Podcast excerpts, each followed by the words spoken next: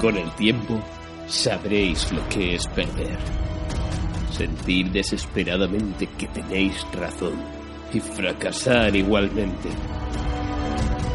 Temednos, huid de nosotros. Aún así, Hello Freaky llega.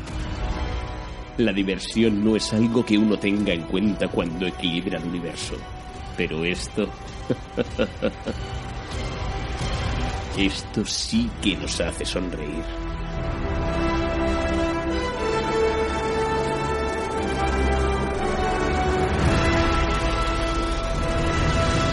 Hello Freaky Podcast.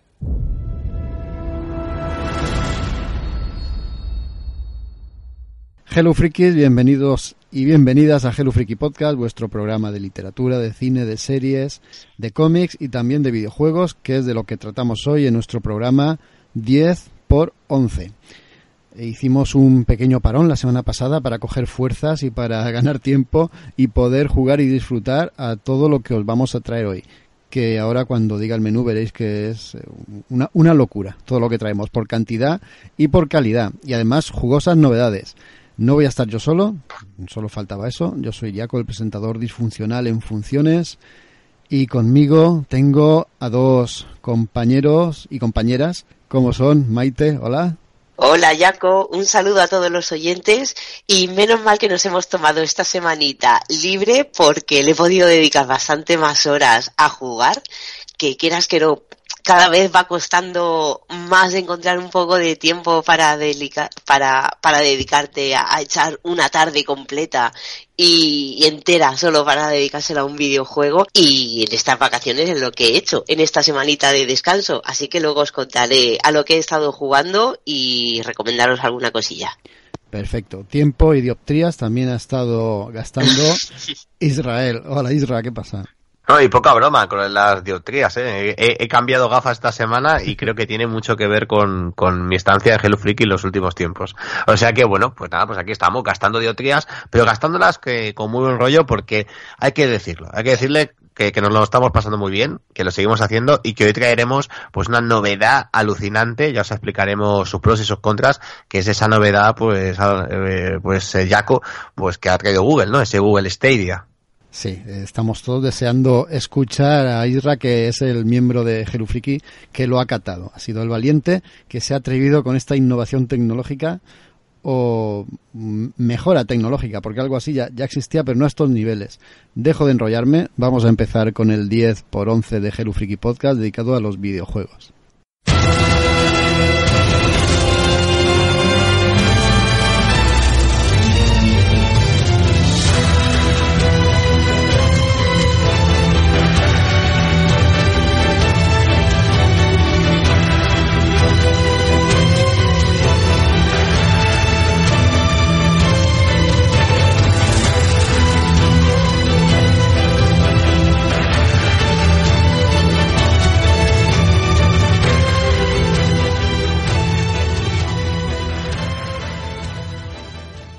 Y este es el menú que tenemos preparado para hoy.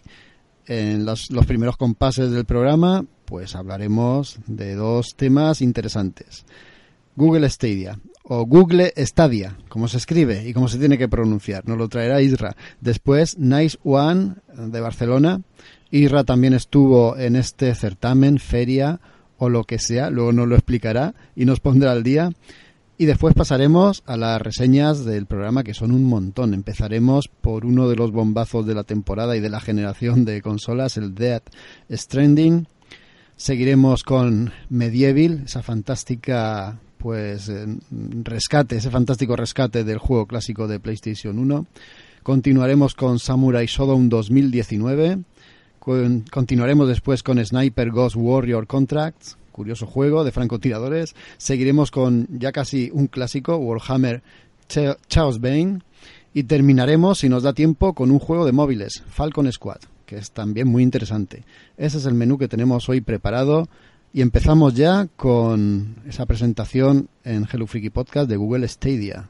Isra, ¿qué tal? Eh, hemos oído de todo, a ver.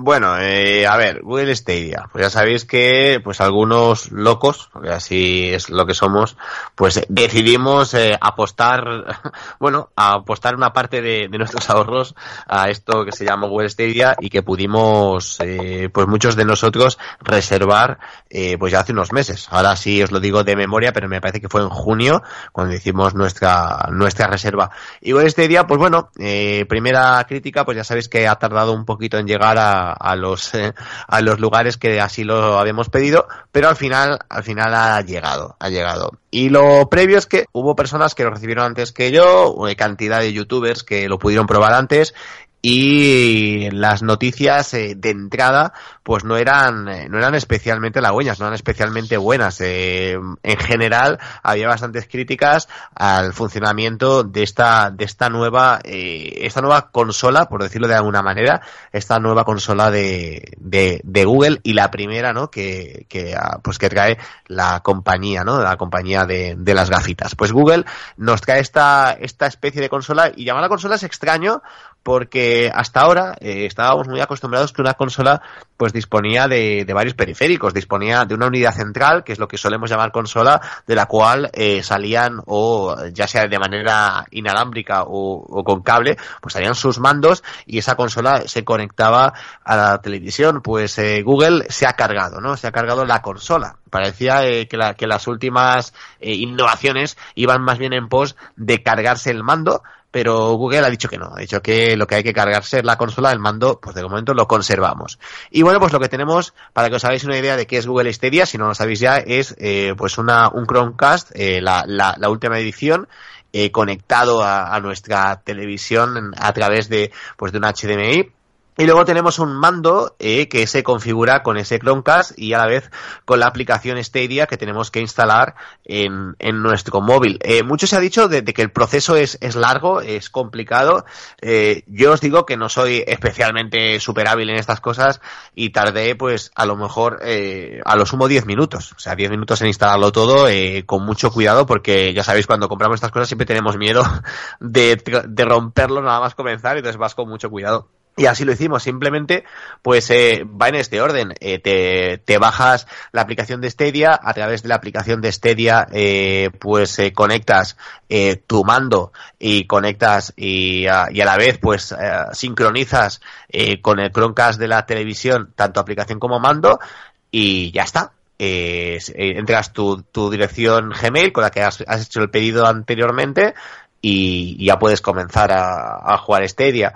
A ver, la verdad es que es, es bastante, bastante sencillo. Sí que es verdad que te tienes que registrar, que en un principio, pues en mi caso, pues por ser de los founders, eh, me han dado eh, tres meses gratuitos y, parece ser que a partir de esos tres meses, bueno, parece ser, ya os digo yo que va a ser así, pues pagaré nueve euros al mes, ¿no?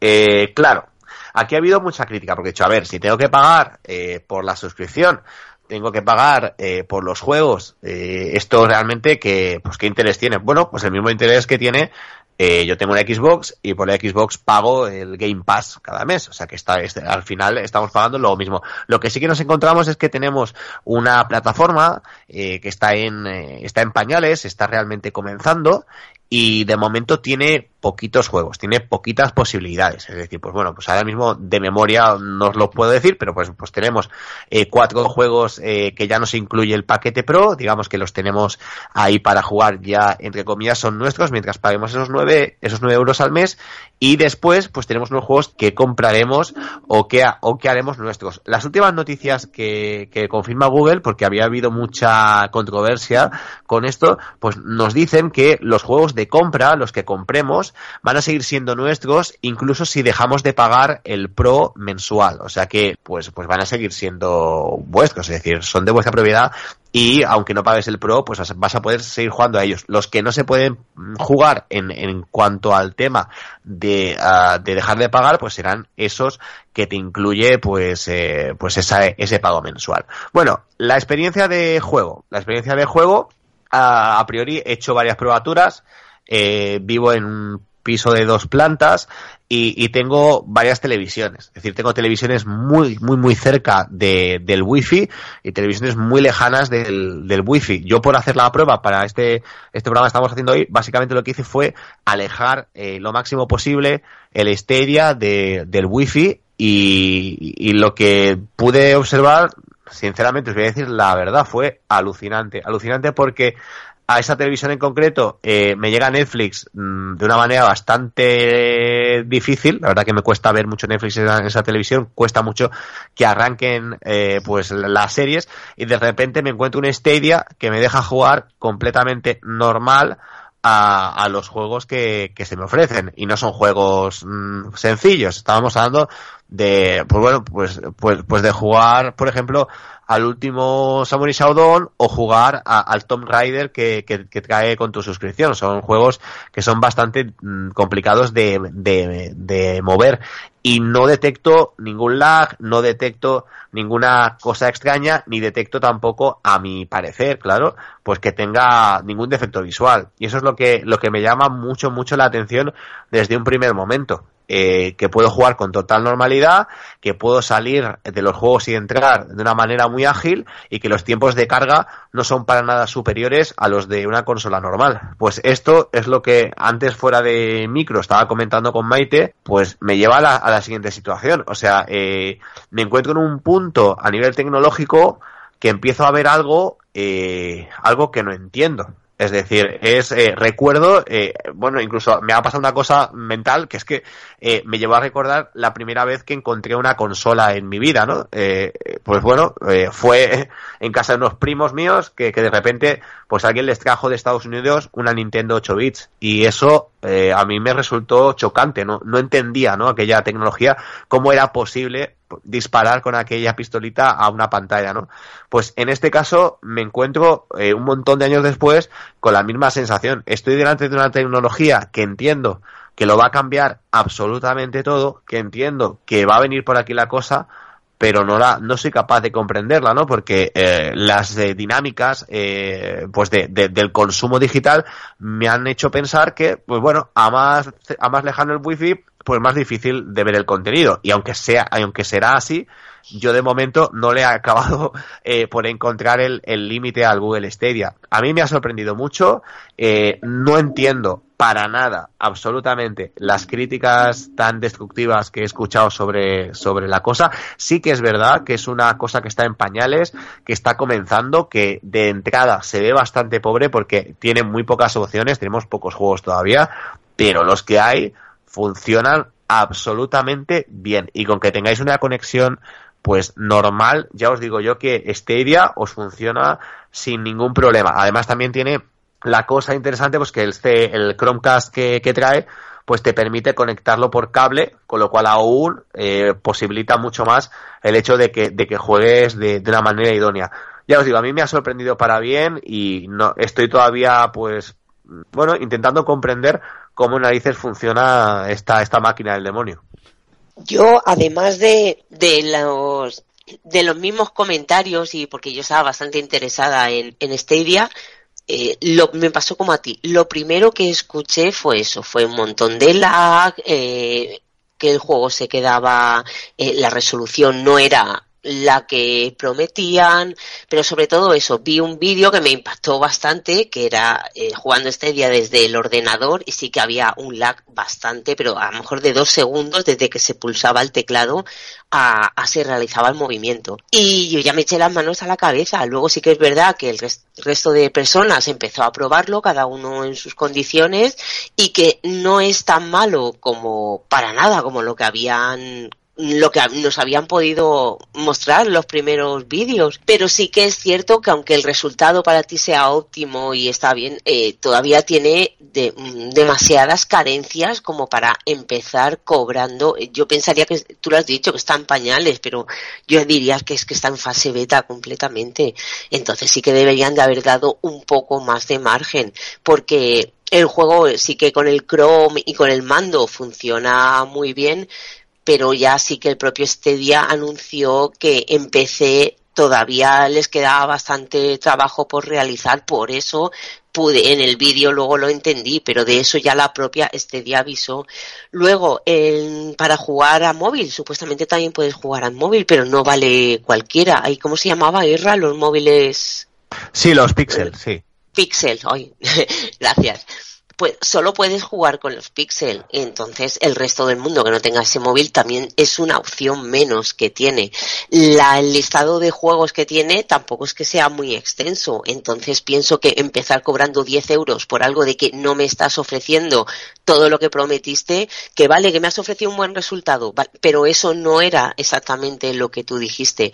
Sí que pienso que deberían de haber dado un poco más de margen y un poco más de tregua y luego ya cuando esté realmente todo funcionando tal y como habían prometido, ya empezar a cobrar por esa por esa suscripción mensual. Y luego, Israel, lo mismo te, te pongo en un compromiso, pero... Sí, dime. Eh, ¿Cuánto? A ver, porque si puedes jugar, por ejemplo, eh, puedes jugar al Red Dead en tu móvil, en 4K. Eh, ¿Eso cuánto consume? En gigas, porque eso tiene que ser una brutalidad. Eso, por supuesto, tienes que ser muy consciente de que tienes que jugar con wifi, porque si no... No, me claro, eso es evidente, eso es evidente. Es que estamos hablando, eh, para que os hagáis una idea, consume unos 30 gigas de datos cada dos horas. Ya ves. Y eso es, eso es lo que consume Stadia, claro, pero es que estamos hablando, es lo que decimos, Stadia ha llegado en un momento eh, demasiado, eh, bueno, han querido ser los primeros, han querido sumarse un tanto y de alguna manera, lo, digamos, el tanto ahí lo tienen, pero claro, eh, tener en cuenta que esto surge en un momento que aún todavía el, 5G no está, bueno, no lo tenemos y esa es la idea. La idea es que en breve pues vamos a tener el 5G pues de manera bastante generalizada y aparte de tener el, ese 5G pues eh, vamos a tener también pues eh, pues eh, tarifas que, que nos que, tengamos datos digamos pues infinitos por decirlo así. Eso es lo que se está comentando. Y pero claro sí que es cierto que, el consumo de datos es es apabullante. No no no es nada recomendable jugar este día con datos solo faltaría sí yo iba iba un poco a decir lo que tú acabas de mencionar Isra. Es verdad esto lo veía yo ya que estaba dirigido al tema de los 5G. Las compañías también están ofertando ya datos ilimitados en los móviles. O sea que no está tan lejos. Eh, ¿Qué pasa con Stadia? Lo que me sugiere a mí. Yo creo que efectivamente ha llegado mm, un poco demasiado pronto, ¿no? Para el mismo Google. Quizá aún no está en la fase propicia para ser presentado al mundo llega también en un momento en el que las videoconsolas están muy bien asentadas. O sea, Xbox se ha, ganado ahí un puesto, tú, la tienes, sabes que con esa suscripción que pagas tienes acceso a videojuegos que no te lo vas a acabar ni en dos vidas. No, no, es imposible. competir con eso es muy jodido. Sony también lo está haciendo muy bien y encima ya están a, las puertas de, de, un año o menos de un año las nuevas consolas que sin duda van a explorar también este territorio del streaming. O sea que la cosa está peluda para Google Stadia, mm, aunque bueno, siendo Google se pueden sacar de la manga cualquier truco, cualquier historia. Insisto en que el 5G es un poco la puerta de acceso para facilitar que esto entre de, otra manera. Y en cuanto llegue pues la cosa cambiará mm, seguro pero de todas todas bueno lo que pasa también que os digo una cosa que hay una cosa que con una baza con la que juega Stadia que es eh, pues eh, lo siguiente, es decir, en teoría, si, si se de, de, alguna manera se democratizara el, el eh, pues el bueno, digamos que, que se ampliara eso, esa, esa plantilla de jugadores de Stadia, se sabe que es un servicio que tiene pinta de, de, de hacerse mucho más económico. Y, y luego lo, lo interesante realmente de Stadia es que mm, no necesitas, eh, si todo funciona como ellos dicen que va a funcionar, no necesitas una máquina para nada especial eh, para jugar a eso. Es decir, yo en, en, varias probaturas que he hecho he podido comprobar eh, ya en, más en cercanía al router que, que realmente pues está, he estado jugando a unas resoluciones, eh, bueno, mucho más, más, más que aceptables. Es decir, estoy jugando en unas resoluciones, pues en mi caso no he jugado a 4K, pero sí que he jugado en una alta definición muy buena y, he logrado hacerlo sin ningunos problemas, es decir, y no por ello he necesitado tener la última consola de Xbox o la que tenía la, o la que tiene la tarjeta gráfica más potente, ¿no? En, ese sentido, creo que, puede jugar una baza muy interesante y, es esa de que cualquier persona eh, desde cualquier eh, bueno desde cualquier interfaz pueda acceder al videojuego en, de la misma manera que accede pues eh, otra persona que tiene un ordenador superior. A mí eso me parece una auténtica pasada. Es un pedazo de ventaja, ¿eh? El no tener que estar cambiando de consola cada cuatro o cinco años. es una ventaja increíble. También la ventaja que tiene la consola es que si no tienes PS Plus, tú puedes seguir jugando. Tú te compras tu juego y es tuyo. A lo mejor no puedes acceder a una parte cooperativa o a una parte mm, algo un poco más, pero lo que es la aventura principal y lo que es el juego lo puedes jugar perfectamente con este día, ¿no? Claro, eso sí. Lo que sí que os tengo que decir también, que hay algo que creo que no se me debe de escapar, que es que, eh, y, eso sí que es, completamente cierto, estamos ante uno de los mejores mandos que creo que se han hecho en los últimos tiempos. Eso sí que, sí que es verdad, es una especie de mezcla eh, bueno, ese, ese mando tiene un montón de padres y un montón de madres porque se parece a un montón de mandos, pero no es exactamente ninguno de ellos. O sea, se parece mucho al, al mando, digamos, al mando tipo pad de, de, de Switch por un lado, eh, mezclado con el, con el de Xbox. Eh, y realmente tanto la, el tacto, todo, es, o sea, para mí me parece eh, de todos los que tengo, el mejor mando que, que se ha hecho en los, en los últimos años. En, estos sí que tienen realmente una ventaja. Y no sé, yo espero mucho, espero mucho, a lo mejor me equivoco, pero espero mucho de este día y, y si, si dan un pequeño paso atrás y bueno, y de alguna manera eh, relajan un poco esas pretensiones iniciales, yo creo que puede ser un, una auténtica revolución. Muy interesante. Aquí tenemos eh, pues nuestro comentario, el de Hello Freaky, a través de la voz de Isra, de, este, de esta novedad absoluta ¿no? que estábamos esperando. Te iba a preguntar por el mando, ese mando unisex, pero ya, ya lo has dejado tú muy claro. Y no sé, Maite, ¿quieres preguntar tú algo para finalizar o pasamos a lo siguiente que nos cuenta Isra? No, la verdad es que la, la, reseña que ha hecho ha sido bastante completa. Sí que es verdad que tenía unas cuantas dudas, pero conforme ha ido hablando las ha ido resolviendo, así que me doy por satisfecha. ahora solo en los, en los próximos programas de videojuegos, supongo que a partir de ahora tendremos juegos de Stadia. Sí, la verdad es que lo ha explicado muy bien. Nos ha sacado de dudas. Yo tenía reticencias, pero Isra digamos que ha arrojado luz sobre esas sombras. Has estado en algún sitio curioso, ¿no? En Nice One de Barcelona. ¿Eso qué es? Bueno, Nice One Barcelona, para que, todo el mundo lo, sepa, pues es el, que se llamó pues Games World, es decir, se llamó, tuvo otros eh, otros otros nombres y bueno, pues este este año, bueno, pues por un tema, bueno, de, por un tema de cambio, pues se, llama Nice One Barcelona y sería algo así como el, eh, la feria de videojuegos y esports eh, de la de la ciudad condal, ¿no? Y bueno, estuvimos en uno de los pabellones de la Fira de Barcelona. Eh, los, organizadores tuvieron a bien pues eh, acreditarme en, en, ello y bueno, pues ya que estábamos acreditados, pues fuimos para allí a descubrir qué es lo que había en este Nice One. Bueno, a ver, dos cosas. Eh, la primera cosa que, que te encuentras al entrar es un lugar bastante apabullante, de entrada impresiona mucho, eh, pues eh, realmente mucho ajetreo, mucho de todo, pero os tengo que decir, y me sabe mal, pues que, bueno, esa impresión inicial se fue diluyendo conforme pude ver lo que realmente pues eh, tenía el, el Nice One Barcelona. A ver, no, no quiero ser para nada excesivamente crítico, porque creo que es, eh, que es la, la feria de, bueno, una feria de, de videojuegos con muchísimo, con muchísimo futuro. Eh, ha tenido una, una, gran asistencia este año, pese a su, a su elevado precio, algo, algo más de, pues bueno, no llegaba a 20 euros, pero estaba cercano y, realmente pues eh, era bastante caro para lo que se ofrecía, ¿no? Es eh, claro, uno que va a ver una feria de videojuegos con esos precios, lo primero que piensa es eh, que van a estar representadas de alguna manera pues las bueno las empresas punteras, ¿no? y te encuentras que eso no existe, te encuentras que poco más que Switch y alguna cosita más pero el resto pues no, no teníamos a, las principales eh, compañías eh, representadas. Eso ya para empezar, eh, para mí es un punto negativo. luego, bueno, supongo que viendo esto, la, la, la, feria se intentó centrar en otra serie de cosas y probablemente pues no sé si, si le ha funcionado o no. Según la, la, nota de prensa que tengo delante, pues eh, se ha centrado este año básicamente en el entretenimiento digital y en la realidad virtual. Es decir, ha habido eh, un montón de, actividades, de, experiencias inmersivas de las que podíamos eh, participar. Una que se llamó eh, Manon Medan, que bueno, te, te metía, de, digamos, dentro de un, de un barco holandés desaparecido. La verdad que era muy, esa actividad era impresionante. Esto sí que os, tengo que decir que estas actividades inmersivas eran una pasada. Y luego una, una experiencia que se llamó eh, Zombie Shooter Experience, ¿no? También muy, muy interesante y muy bien hecha.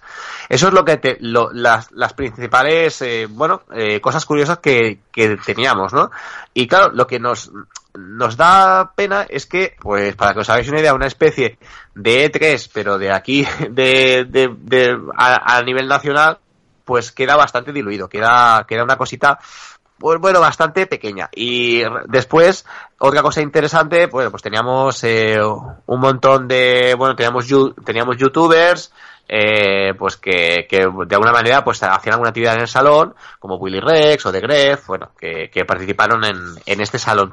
Luego, eh, lo que sí que es muy interesante, que esto sí que yo creo que es un punto, un punto positivo, es que había eh, un montón de terminales de juego, es decir, eh, podías pasarte pues horas jugando a diferentes eh, consolas y a, y a diferentes pues eh, tipologías de videojuegos, ¿no? Eh, bueno, tendríamos pues un, ya, ya os digo, 300, 320 terminales en las que puedes encontrar absolutamente de todo, ¿no? No sé, por ejemplo, no sé, puedes encontrar, eh, encontramos pues eh, terminales de Gran Turismo, del, del WRC8, del Mario Kart Deluxe, luego teníamos de incluso Borderland, Overwatch, o sea, tenemos absolutamente de todo para jugar. Y luego pues una, lo que sí que ha sido bastante comentado, y supongo que era el punto fuerte, pues era el, eh, uno de los focos de atención, eh, pues es el, tema de los eSports, ¿no? Eh, ha habido competiciones de, de eSports, semifinales y finales de la Iberian Cup, que es el, torneo organizado por, por la Liga de Videojuegos Profesional, eh, que cuenta con el apoyo de Riot Games y que reúne pues a los mejores equipos de League of Legends de España y Portugal, ¿no? Eso sí que lo hemos podido ver y ha sido muy interesante, especialmente para las personas aficionadas a, los eSports, ¿no? Que es una, una cosa que yo reconozco que se me escapa un poco. Yo creo que por edad ya se me escapa un poco el tema de los eSports. Y bueno, pues ha sido, ha sido interesante y sí que fue muy curioso pues ver a equipos, pues bueno, ataviados con sus respectivas equipaciones, pues deambular por este salón y, ver estas, eh, estas competiciones. La parte que más me gustó a mí, y eso no, eso sí que lo digo que es a, a nivel personal, es completamente eh, personal intransferible, que es eh, básicamente la parte más entrañable y la parte por la que yo creo que merecería pagar la pena, pues me, merecería la pena pagar ese, esos poco menos que 20 euros, ¿no? Pues es la, la parte de Retro Barcelona. Retro Barcelona era una feria de, de videojuegos retro que se llevaba eh, celebrando pues hace unos años en la ciudad condal y se, y se hacía aparte, se hacía en otro lugar, en otro emplazamiento y se hacía de, de manera pues eh, bueno, pues realmente, como os digo, se hacía pues eh, completamente separada eh, de esta Nice One o de este eh, Barcelona Games World, ¿no? Y este año, pues han ido juntos de la mano y Retro Barcelona ha estado dentro de este, de este salón. Realmente Retro Barcelona, para mi gusto, era lo más alucinante que creo que se ha visto en cuanto a, ferias retro en nuestro país. Yo creo que poca, poca, poco mejor se puede ver en, nuestras fronteras. Y teníamos, por ejemplo, teníamos eh, un mercadillo enorme en lo que podías encontrar cualquier cosa relacionada con lo retro, cualquier, cualquier consola, por, por difícil y curiosa que te parezca, pues estaba allí, cualquier cosa. O sea, yo de hecho eh, pude hacerme con una, eh, con una unidad de discos y una, una unidad de disquete que tuvo eh, la, la, Famicom japonesa de la Nintendo 8 bits para que me entendáis y tuvo una unidad de disquete en la cual se sacaron pocos juegos. Pues esa unidad de disquete pude, pude comprarla y pude encontrarla allí. O sea que ahí eh, absolutamente podemos encontrar absolutamente todo. Y luego lo más entrañable era pues que teníamos pues gracias a la, a la, asociación que organiza el Retro Barcelona, pues eh, en unas eh, en unas filas, en unos en unas mesas eh, y con pues puestas para eso, pues podíamos probar todas y cada una de las consolas en orden cronológico desde que salieron hasta nuestros días. Es decir, podías probar cualquier consola de cualquier época y simplemente tenías que estar allí, sentarte y probarla. Es decir, cualquier. Y os lo digo en serio, estaban todas para hacer fotos sin parar, para probar eh, consolas de los 70, de los 80, de los 90 y recordar buenos tiempos y, incluso algunos que no lo fueron, pero que también estaban ahí esas, esas consolas. Y bueno, lo que celebraba este Retro Barcelona tenía varias eh, celebraciones, pues celebraba, por ejemplo, los 30 años eh, de, la, de la Game Boy, hubo algunas conferencias sobre ello, muy, muy interesantes, muy divertidas, y luego pues también se celebraba los 50 años de Konami, ¿eh? Eh, con especial atención a sagas como Castlevania o Metal Gear. Y bueno, pues eh, la verdad es que hubo también podcasts en, en directo, mesas redondas, videojuegos, arcades, pinballs, ya os digo, absolutamente de todo para todos. Y esta parte sí que os digo que valió mucho la pena me lo pasé muy bien y, conocí muchas personas eh, muy interesantes en el tema del retro. Y bueno, la verdad es que es de las partes del Nice eh, One Barcelona que recomendaría muy fervientemente. Y supongo, ahora quiero hacer una a modo de, conclusión. Pues eh, bueno, sí que he empezado un poco pues diciendo que, que, me sabía poco el Nice One Barcelona, pero creo que es una feria que, que tiene visos de crecer, que tiene visos de, de, ser más grande y hay que darle hay que darle todo el apoyo porque es una pasada es eh, el poder disfrutar por fin en nuestro país de una feria del videojuego única no porque en, Barcelona tenemos eh, el salón del manga que, que, se ha ocupado a ratos no de, de la de la temática pero era un, un, trocito más, ¿no? Y yo creo que dedicarle un salón a, a, la feria en sí misma, pues es muy interesante. Que no se me olvide también la parte, digamos, eh, profesional y de formación, otra cosa muy, muy importante de esta feria. Eh, pudimos ver eh, todas las escuelas eh, que forman a, los futuros programadores, eh, nos enseñaron también eh, cantidad de videojuegos creados por estas escuelas y por profesionales de nuestras fronteras, y eso fue muy interesante, ¿no? Comprobar que empezamos a tener una comunidad comunidad como quizá fue a finales de los 80, principios de, los 90, una comunidad de desarrollo de videojuegos pues muy, muy, muy potente y que poco a poco pues eh, se, va, se va colando entre algunos primeros puestos de desarrolladoras, ¿no? Y eso es, es muy interesante. Ya os digo, la Nice One Barcelona, pues bueno, yo creo que, que, que tiene futuro si, si, le, si les dejan y si, y si poquito a poco pues consiguen que uh, pues eh, bueno las compañías que al final son las que ayudan y las que pueden hacer que esto sea más grande, pues apuestan por Barcelona y, acaban viniendo. Qué envidia me has dado, Isra. Qué chulo. Sobre todo la parte que decía más retro, eh, me ha dejado flipada eso de poder tener, ver todas las consolas y sentarte, porque yo tengo, sentarte a jugar con ellas, porque yo tengo la Play 1, la Play 2, la, bueno, eh, la Dreamcast, y la Play 1, la bueno, Play 2 las tengo y es que me, no más, puedo conectarlas, no puedo jugar a ellas. Lo más, lo más bonito, Maite, fue, por ejemplo, eh, me senté porque yo una de las primeras cosas que entro en mi casa cuando era pequeño fue un Commodore 64. Y bueno, fue sentarme y había un niño al lado y, y fue, me preguntaba el chaval, decir, pero esto cómo va, ¿no? Es decir, cómo, cómo, cómo, cómo pones en funcionamiento esto, ¿no? Y, y, yo lo recordaba perfectamente cuando puse el, el cassette y le di al LOAT, tecleé, tecleé LOAT el, el, niño flipó como diciendo, este tío debe ser un genio de los ordenadores, ¿no? y, y, la verdad que, que, son cosas muy, muy entrañables, ¿no? Porque, no sé, también pudimos ver, uh, pues, eh, cortesía de, de, de, algún youtuber eh, del de tema retro, pues algunas consolas raras, había cosas curiosas, ¿no? Como, por ejemplo, una, una Famicom con, me, digo de, de, memoria, 12 juegos en su interior, que era una, una, una, Famicom que había en Japón únicamente para establecimientos hoteleros.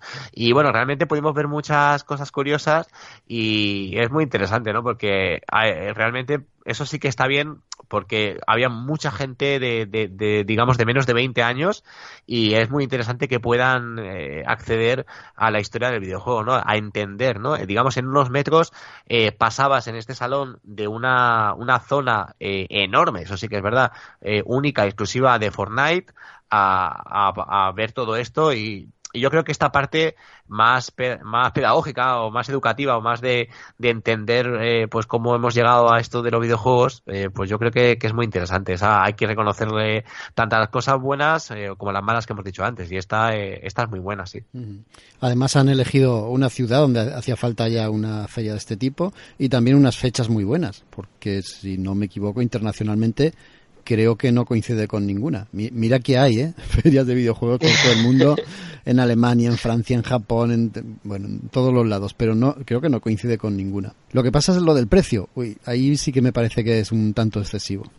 Sí, hombre, es excesivo. Lo que pasa es que, digamos que hay un punto que yo reconozco que en el cual yo tampoco me muevo mucho, ¿no? Es decir, eh, pregunté a algún conocido que sí que entiende y me dijo que que el precio pues que está, era realmente ajustado para lo que vienen siendo las competiciones de eSports, ¿no? Que, que, venían por aquí, un poco las entradas y todo esto. O sea que bueno, que digamos que hay personas que lo han visto más bien, pues como voy a ver una competición eSports que me interesa, que quiero ver, y además, pues a, disfruto de la feria. Y bueno, visto así, pues a lo mejor es que no, no, no, acabo de pillar este concepto, ¿no? Sí, puede ser que yo tampoco lo pille por ahí, ¿no? Esto de los eSports me, me pilla a mí también un poco mayor, un poco desubicado. Es posible, ¿no? Ya no vamos a ver el Barça o el, o el español, ¿no? Ahora vamos a ver los eSports y pagamos la entrada también. Vamos a pasar a las reseñas. Eh, ¿Os veis con ánimo? Esto es, os, hago la pregunta a vosotros, pero me la debería hacer a mí, porque me toca hablar del Dead Stranding. ¡Wow! Si antes tenía pregunta para Irra, aguántate tú, porque ahora voy contigo. De verdad que este es uno de esos juegos a los que se le debería dedicar un programa entero si se quiere hablar de él con la profundidad que merece. Porque es un juego muy, muy mm, complejo, no sé si es la palabra, eh, muy profundo, muy completamente lleno de historia, de personajes, con una mecánica también compleja, con un montón de cosas de las que se puede hablar durante mucho, mucho tiempo. Voy a intentar no hacerlo pesado, ni tampoco hacerlo telegráfico, ni tampoco hacerlo en plan micro machines, hablando rápido. Remito, si se me queda algo en el tintero, a la review que hice en la página web de Hello Freaky. Ahí lo podéis leer tranquilamente y no escuchar mi estridente voz. Así que vamos a empezar. Venga, a ver, a ver por dónde empiezo. Pues eh, un poco por un poco por la historia y de qué va este juego, porque yo antes de, echarle el diente me quise mantener ausente de, lo que de lo que iba, vi apenas algún trozo de algún tráiler, no quería profundizar eh, en qué iba este juego y me pilló completamente por sorpresa. No voy a contar demasiado del argumento porque sería un crimen, pero sí lo básico para que sepáis de qué va este Dead Stranding. Nos encontramos en este juego en un futuro pues no sé si cercano, yo creo que no, por la tecnología que gastan no es muy cercano a nosotros. Es un futuro en el que ha ocurrido un cataclismo ecológico y también hemos sufrido una especie, no sé si llamarla de invasión, mm, por no decir algo para que no, no, dar demasiadas pistas. ¿no? Eh, esa extraña invasión ha propiciado que aparezcan unos entes, los EV, es como se le llaman aquí, unos entes que están como entre dos mundos, como en el más allá, como en el mundo de los muertos y en el nuestro. Cada vez que se produce el declive, una lluvia tremendamente maliciosa y perniciosa para nosotros y para todo lo que toca. Si esa lluvia te pilla al descubierto, acelera tu envejecimiento. Si cae sobre un material delicado, pues lo, pudre, lo oxida. Es una lluvia de la que siempre tenemos que estar protegidos cuando estamos en el exterior. Bueno, cuando se produce esa lluvia suelen aparecer esos seres, los EV tanto la climatología, como vemos, como la aparición de esos seres que, que, nos arrastran al otro mundo en cuanto nos detectan, pues ha hecho que los supervivientes de la civilización o de la humanidad que quedan vivan en refugios subterráneos o en ciudades herméticamente protegidas. Y claro, como están esas ubicaciones de humanos separadas y, no están en contacto entre ellas, se establece un sistema de transporte muy rudimentario. Los más locos o los más valientes son los que se encargan de llevar y traer suministros, de acompañar a personas, incluso de llevar cadáveres a sus espaldas, porque aquí los cadáveres hay que quemarlos antes de que empiecen a formar parte de ese ejército de EVs algo parecido, no es literalmente así, Lo he dicho un poco mm, en plan ambiguo y un, un, poco en plan inexacto para no dar demasiadas pistas. Pues esos transportadores son los protagonistas del juego. En, concreto, nosotros llevamos a Sam Porter o Sam Bridges, como después terminamos conociéndolo, que es uno de estos tipos que se dedican a llevar cosas de aquí para allá. El juego nos explicará quién es en realidad Sam, de quién es hijo, de quién es hermano y su papel importantísimo en el restablecimiento de la civilización porque esos, eh, esos, esos asentamientos de humanos tienen muy claro que la única forma de volver a hacer que el hombre sea la especie dominante y a, imponerse sobre esos CV es estar en contacto todos los asentamientos y luchar juntos. La manera de estar en contacto pues es restableciendo una especie de internet que aquí se llama Red Kiral y nosotros mientras vamos llevando y trayendo cosas pues somos los encargados de restablecer esa red. Hay muchísimas más cosas para contar, hay muchísimas más cosas por las que profundizar, pero yo lo voy a dejar ahí para no desgranar, ni desmenuzar, ni desvelar demasiado. Lo que pasa con este juego es que tenemos una mecánica mm, realmente interesante, porque el llevar cosas de aquí para allá vamos abriendo misiones, mm, son las misiones de la historia que nos van haciendo avanzar y, haciendo ampliar el mapa y, desvelando nuevas zonas del mapa. También tenemos misiones que no forman parte de la historia, pero que las debemos de hacer si queremos ganar, pues vamos a llamarlo experiencia y puntos, etcétera, para abrir y potenciar nuestras habilidades.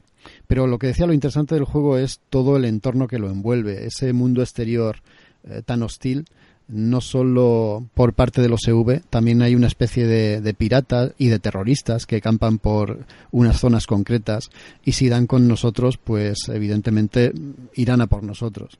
El tema es que eh, aquí se potencia la jugabilidad en ese aspecto porque hay un componente online muy interesante no estamos solos en realidad en ese mundo. Jugamos conectados, si jugamos conectados a Internet, vamos a poder jugar con un montón de gente, pero no de manera literal, sino de manera un poco espiritual. Los que habéis jugado al Dark Souls, al Demon Souls, al Nioh, sabéis más o menos de qué va esto. Pero está muy potenciado, es mucho más que eso. En aquellos juegos, mm, tú podías, por ejemplo, en un camino donde había un peligro un poco más allá de la puerta a la que veías, pues ponías en el camino un mensaje avisando del peligro y otro jugador en su casa que pasara por ahí era capaz de leer el mensaje que tú habías puesto en tu partida. Aquí eso también se puede hacer. E incluso puedes poner mensajes de saludo, de ánimo, pero se pueden hacer muchas otras cosas. Por ejemplo, eh, podemos construir estructuras, eso es otra parte del juego. También hay crafteo. Se pueden construir estructuras y esas estructuras otros jugadores las pueden utilizar. Por ejemplo, si hay un risco o hay un, no sé, un, un, abismo, podemos construir un puente para cruzar al otro lado y ese puente ya se queda ahí. Y otro jugador que pase por esa zona puede aprovechar nuestro puente. Si ese jugador a su vez eh, crea una escalera un poco más adelante o lanza una cuerda para ayudarnos a descender una ladera escarpada, pues un tercer jugador puede aprovechar nuestro puente y la escalera que haya construido el segundo jugador. Así se pueden crear rutas de transporte entre varios jugadores que aprovechan los siguientes.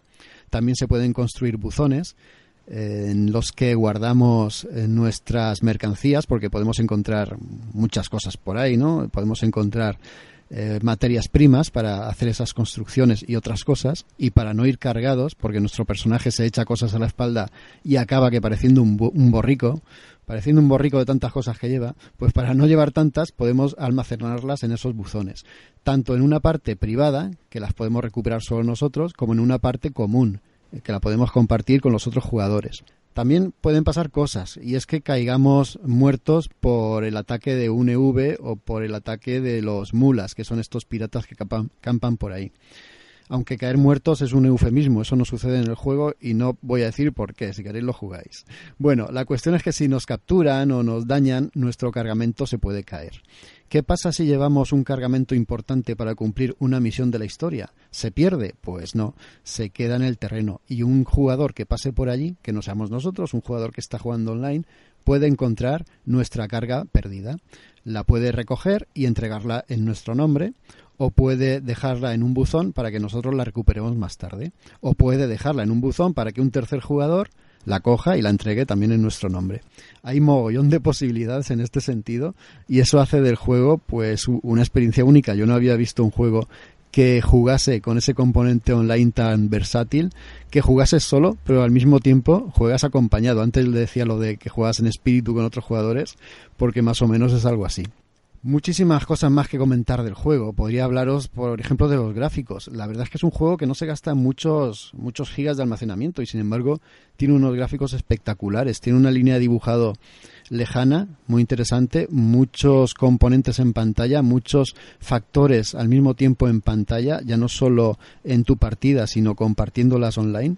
Y gasta también unos escenarios mm, tristes, pero al mismo tiempo bastante hermosos, ¿no? Son son unos escenarios o unos, unos paisajes en parte desolados porque han sufrido ese declive constante que ha destruido ciudades y ha destruido cualquier cosa, pero también hay eh, flora y, vegetación en algunas zonas muy muy muy hermosa.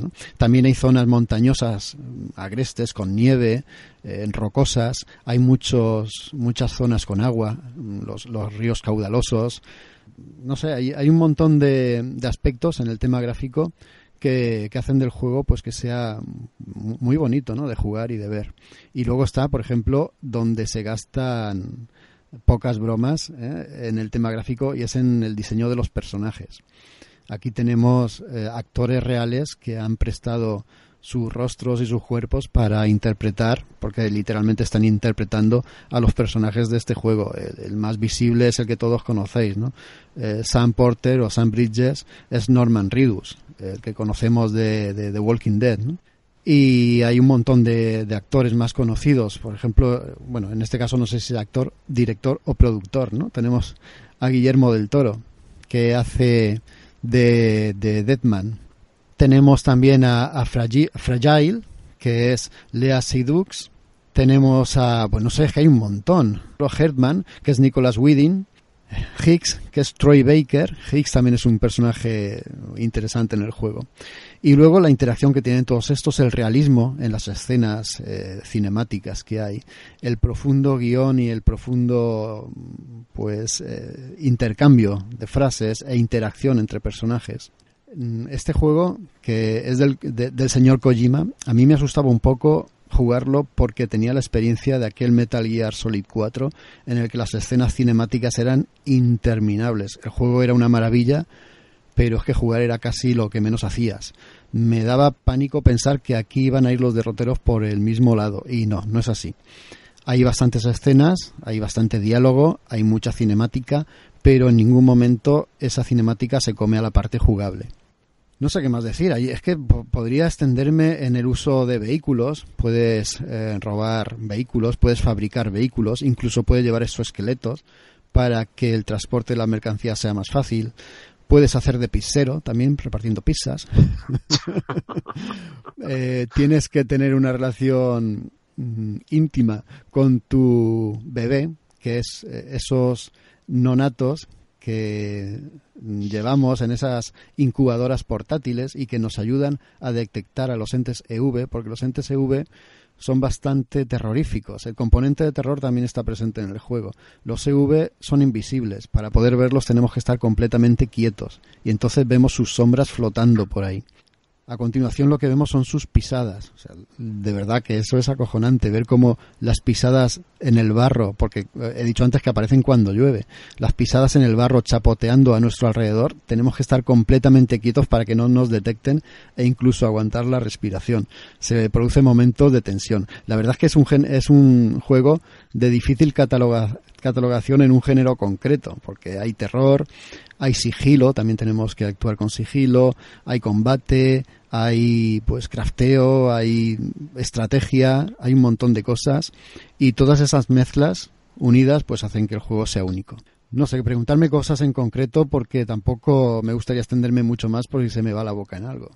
Jaco, eh, un compañero que, que está flipado en el juego me ha dicho que, es probablemente el, mejor simulador de mensajería que existe. Eh, así me lo, me, lo ha, me lo ha definido. Y esto pues, pues me genera una, una pregunta. Ah, diciendo esto, o como tú lo has contado, casi parece ser que, o, parece que, se puede hacer pesado en, en, algún momento, o consigue de, de, una manera que yo no me soy capaz ni de imaginar eh, que el juego sea variado y siempre tenga un input interesante. Hmm. Claro, eh, uno puede pensar, joder, si tenemos que estar llevando cajas y paquetes de aquí para allá, al final esto es una pesadilla. Pues no, no, no, no, no. Lo más pesado en el juego es cogerle el pulso.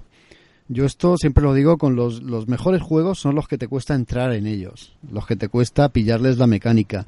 Esos juegos que dices, wow, estoy a punto de abandonarlo. Pero cuando llevas varias horas y terminas pillándole el pulso, terminas pillándole la mecánica, ya no puedes dejarlos. Y Dead Stranding es uno de esos al principio, mm, porque tienes que ir andando a todos los lados, piensas, madre mía, la pateada que me estoy pegando con este hombre, siempre por los mismos territorios, siempre esquivando los mismos tipos y, esto, esto va a ser una agonía, pero claro, en cuanto le pillas el truco, pasa al juego, en cuanto le pillas el, pulso, pasa lo siguiente, y es que ya puedes llevar vehículos, ya no solo tienes que patear, puedes construir exoesqueletos, con lo cual puedes correr a mucha más velocidad y pegas unos saltos, incluso doble salto en el aire, que hacen que el juego cambie. Empiezas a construir nuevas, eh, nuevas infraestructuras para ayudarte a mejorar y a facilitarte el camino. Empiezan a darte armas, que por cierto esas otras. ¿Sabéis con qué fabrica este hombre algunas bombas? Con su propio pipí. Qué bueno. Sí, sí, hay un montón de sorpresas que se van desvelando poco a poco en el juego y lo que consiguen es que siempre te pille a contrapié una cosa u otra y que la ruta que antes habías tomado pues tengas que tomarla de una forma distinta o tengas que buscarte un nuevo circuito para llegar a un, a un sitio determinado. La verdad es que eso es muy interesante y consigue de esa manera que un juego que podía ser monótono por esa mecánica, pues no lo sea, que sea innovador constantemente y además en cuanto le pillas o te familiarizas con una zona en concreto, se te abre otra distinta en la que las mecánicas, incluso los enemigos, empiezan a cambiar. Una pregunta que tengo yo. Eh, has comentado que los otros jugadores pueden poner o escaleras o cosas para facilitarte el llegar a acceder a algún sitio. Entonces, si me compro yo juego el mes que viene, que lo tendré todo hecho ya, o cómo funciona, o se resetea eso cada X tiempo, o cómo funciona. Claro, me imagino que los servidores irán un poco acompañando a los jugadores, depende del nivel que tenga. Te unirá a jugadores de tu nivel y también por proximidad, me pareció ver en los servidores. Además, tú eh, te mueves en un entorno eh, con otros jugadores en el que compartís likes. Igual que en el Twitter o en Facebook das, el like a, amigos, aquí pasa lo mismo. Cuando tú llegas a un sitio y alguien ha puesto una escalera, lo premias dándole likes. ¿no? Tienes que darle al botón que hay en el centro, en el mando de la Play, y le das like. Todo eso hace que te emparejes y que cojas afinidad con, con ciertos jugadores. Mm, hombre, no puedes compartir escaleras, puentes, etcétera, con todos los jugadores del mundo que están usando el Dead Stranding. Si no sería esto un, un, bosque de escaleras y de puentes. Eh, es, con un número determinado de, jugadores y con unos servidores concretos. Me, imagino que habrá un número finito de jugadores en un, en un servidor concreto donde tú estés y con ellos es con los que puedes compartir las cosas. Vale, vale alguien igual le surge la duda de los jefes finales, ¿no? que por ahí se ha comentado que, que no molan, que tal, no, no, no, que va, al, contrario, están muy bien implementados, incluso yo diría que se les ve venir cuando van a llegar, ¿no? porque es cuando pasas de una zona a otra, pero son muy divertidos de combatir con ellos, tienen siempre ese componente Kojima que se permite incluso autoparodiarse a sí mismo, que busca siempre la innovación y la sorpresa a la hora no solo de presentar a los, a los malos, a los enemigos, sino también a la hora de combatir con ellos. La verdad es que el juego está lleno de kojimadas. Por ejemplo, si estás... Eh, hay una zona hay una zona en la que descansas, eh, Norman Ridus se ducha en pelotas, yo estoy ya cansado de verle el culo a este hombre, siempre le doy al botón para pasar rápido, y en esa zona se pone a descansar el personaje, que en realidad es Norman Reedus, porque está súper bien hecho, ¿no? Y si dejas la cámara fija sin mover nada y sin hacer nada, hay momentos en los que el actor te mira y te guiña el ojo y a veces te lanza hasta un beso. es que de verdad. Por ejemplo, el bebé, e-, ese bebé que llevamos con nosotros, tenemos que acunarlo de vez en cuando. Si nos pegamos una leche, porque esa es otra. Depende cómo repartamos el peso en nuestra espalda, podemos ponernos paquetes eh, en los brazos, en los muslos. Si no lo repartimos bien, vamos a ir desequilibrados, ¿no? Y nos metemos cada piñote. y cuando nos caemos, chafamos al bebé y, se pone a llorar, se queja. Tenemos que, que decirle palabras de cariño, acunarlo. Son cosas curiosas, pero que no, no desde luego en ningún otro videojuego. Y otra pregunta y te dejo ya, ¿vale? sí. Eh, a mí me preocupaba mucho y creo que te lo, te lo llegué a preguntar, lo que es la física del juego. Claro, estás en un juego en que eh, pasas mucho tiempo solo, porque prácticamente animales, por lo que se ve, no, hay ninguno y pocas cosas te encuentras por ahí. Claro, estás mucho tiempo solo en parajes, eh, saltando, eh, pasando por ríos, eh, ¿lo notas? O sea, tu, tu personaje, tú sientes que estás vadeando un río y el peso y todo están bien hechas. Cuando te caes de algún sitio lo ves, lo ves real. Eso es una pasada, eso es una pasada porque para equilibrar el peso y que tu personaje no vaya dando tumbos y se caiga, tienes que pulsar mm, el R2 o el L2, ¿no? Depende si se te va hacia la izquierda, tienes que darle al R para equilibrarle o darle a los dos al mismo tiempo para que el personaje ande más despacio y se estabilice. Las caídas son muy realistas, eh, los paquetes se pueden caer, si atraviesas un río notas como dependiendo el caudal que tenga o la profundidad que tenga, el río te mece o te arrastra. Las caídas de verdad que son, son bastante realistas.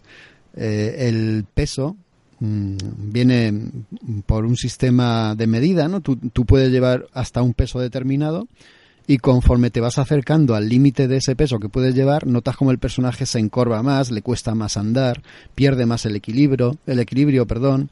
Si va más ligero, pues eh, el personaje se mueve con más facilidad. Todo eso eh, está muy bien implementado. Todo el, tema de las físicas, lo que es la interacción del peso que llevas con el movimiento del personaje está genialmente implementado. Además, el cansancio del personaje también influye. Eh, el estado anímico, las, fuerzas que tengas, no sé, son muchísimas cosas, incluso las ganas de mear que tengas, que también influyen, porque puedes mear por ahí. Ya sabéis que meas salen setas y llega, llega un jugador y puede también marcar el territorio donde tú has echado la meada. tiene, tiene de todo el juego. También tiene, que no se me olvide, porque son, son distancias muy largas la gente puede decir, bueno, es que esto se puede convertir en una pesadilla e ir de aquí para allá. Luego, luego cuando coges los vehículos es incluso más llevadero. Pero no, luego hay un sistema original, eh, es que no puedo decir nada, de teletransporte. Puedes eh, visitar lugares eh, donde ya has estado antiguamente mm, utilizando un sistema concreto, ¿vale? Para teletransportarte. La música, bueno, el juego está localizado con un doblaje al español perfecto eh, ahí no se le puede poner ni una sola pega. Además, os diría que cuando aparece cada personaje, lo primero que vemos es unos letreros con el nombre del personaje, el nombre del actor que, que, lo interpreta y el nombre del actor de doblaje. En nuestro caso vemos los actores de doblaje del idioma español, del castellano. Además, la música en el juego es una pasada y está implementada. Os voy a poner un ejemplo tú tienes que llevar un paquete a una ciudad concreta, ¿no? Y llega un momento en el que ves la ciudad al fondo. Ya sabes que te quedan pues los 300 últimos metros que recorrer. Tomas el camino derecho hacia la ciudad, sabes que te quedan dos minutos de juego andando hacia allí porque es tiempo real, pues se activa una música y te acompaña esa melodía mientras estás llegando y entrando en la ciudad. O sea, está bien pensada la banda sonora para que en esos momentos en los que sabes que tienes que estar jugando sí o sí, pues la música te acompaña en momentos concretos. Luego también hay guiños a juegos eh, de, la Play, ¿no? Hay un montón de, de cojimadas y dentro de esas cojimadas están también las genialidades como por ejemplo lo de la música, que es una pasada, de verdad es una gozada. Y Jaco, una última pregunta porque es que estoy enamorado de este juego y, es la, y la Play es la última consola que me, que me falta por comprar. o sea que, que ahora yo creo que me han dado el, toda la línea de flotación. Eh, a ver, eh, ¿tú crees que, que acabará haciendo historia tan de manera tan tan tan relevante como pues como lo ha hecho Metal Gear? Pues no sé qué decirte, el juego no ha estado acogido como un Metal Gear así con todo el mundo de cara, ¿no? Hay mucha gente que se le ha puesto en contra. Yo creo que este juego pues eh, gracias a críticas como o reseñas como la que le estamos haciendo nosotros, está llegando a gente que no las tenía todas consigo. Con esto quiero decir que a lo mejor le cuesta entrar dentro de esa categoría, pero los que estamos a favor del juego estamos muy a favor. La gente que queda atrapada después de esos minutos, que digo yo, horas, mejor dicho, de incertidumbre o de posible pesadez, cuando el juego te atrapa, pues entiendes que es una joya, es de los mejores juegos de la generación. Eh, Isra va a salir para PC. No sé si sabías, igual te conviene esperarte. Para PC va a estar mejorado, van a incluso habilitar los mods y yo creo que ahí va a estar bien. Eh, ya está. ¿Y sale para PC, sale para Xbox? No, no, no, para Xbox no creo. Bueno, igual sí. Eh, nadie daba dos duros por el Metal Gear en Xbox y acabó saliendo. Acabaron saliendo todos. O sea que yo creo que es cuestión de tiempo. Ya se está hablando de una segunda parte, ya se está hablando de que el próximo proyecto de Kojima va a ser de terror, pero que no descarta volver a este Death Stranding porque podría hacerlo, desde luego. Ahí lo dejo. Desde luego es un juego que no, vamos a ver, no, peca de argumento fallido, ni de poco argumento, ni de malos guiones. Es un juego que, que puede presumir de tener unos parámetros mucho más que aceptables, yo creo que sobresalientes, en casi todos los aspectos que, que distinguen a un juego por sí, ¿no? Los gráficos, la historia, personajes, eh, mecánica de juego, en todos esos aspectos el juego es sobresaliente, por lo tanto no se puede decir otra cosa sino que el juego pues es sobresaliente, de verdad, de los más innovadores y más recomendables de la generación. Suelen suele pasar, ¿no? Cuando llega el final de una generación de consolas, pues aparece este tipo de juegos. Kojima ha estado mucho tiempo trabajando en este. Igual tenemos que darle las gracias a Konami de que le diera la pata a Kojima, porque fue el desencadenante, ¿no? Para que sacara este Dead Stranding. Bueno, uff, ya me he quedado más o menos a gusto. Se, me quedará algo por ahí. Quien tenga alguna duda que me lo diga y le mando un email en privado, voy a su casa y me invita a un café y se lo cuento. Y si no, en, el, en la reseña de Hello eh, la web. Y ya está. Pasamos al Medieval, Maite, que este, qué, qué pintaza tiene, porque es un juego clásico que yo creo que hemos jugado casi todos. Todos nos enamoramos de ser Daniel, pero ahora viene con el aspecto mejorado, ¿no? Claro, es que este juego es del 98, ¿eh? que tiene ya sus añitos, que salió para primera Play y, como tú has dicho, eh, lo jugamos todo. Yo me quedé enamoradísima de ser Daniel Fortesque, este personaje, este esqueleto con esa sonrisa tan particular y que tuvo varias secuelas. Sí que es verdad que yo solo jugué a la primera. En el 2005 sí que sacaron el Medieval, eh, bueno, Medieval, yo voy a decir Medieval, se me va a colar siempre. Eh, aunque sea Medieval, a nosotros lo conocimos como Medieval y se me va a escapar más de una vez. Ya os pido perdón por adelantado. Pues eh, salió Medieval Resurrection, que fue un remake, que es lo que realmente eh, os voy a traer ahora, que salió el 23 de octubre, pero la verdad es que fue bastante malo. Al público no le gustó nada. Yo no lo jugué, pero sí que sí que tenía varios amigos que lo, que lo tenían y no para, nada. Que le faltaba todo el espíritu y todo el carisma, que justo estaba hablando de, del primero, pues no lo tenía. Y como digo, pues ahora el hace nada, el 23 de octubre, hace un mes y poco, pues salió el real el, el remake que sí que es eh, completamente fiel al juego original eh, sí que se han mejorado los gráficos, obviamente, porque el, el, de la Play 1 daba para lo que daba. Y además, si queréis, podéis meteros en YouTube y ver comparativas de los gráficos de, del de que salió hace dos meses y el del 98, el original, y, es, es una pasada. Que bueno, que evidentemente no estamos hablando de un juego tipo ni Red Dead ni de The Stranding. Es un remake de un juego que ya tiene muchísimos años, así que cuando digo que los gráficos son buenos, no, que no quiero que la gente se lleve a equívoco. Porque estamos hablando, como digo, de hace mucho tiempo. Aún así, están muy, muy mejorables. Bueno, luego si queréis entro más en detalle en el apartado gráfico y os cuento todas estas pequeñas cositas y, mejoras.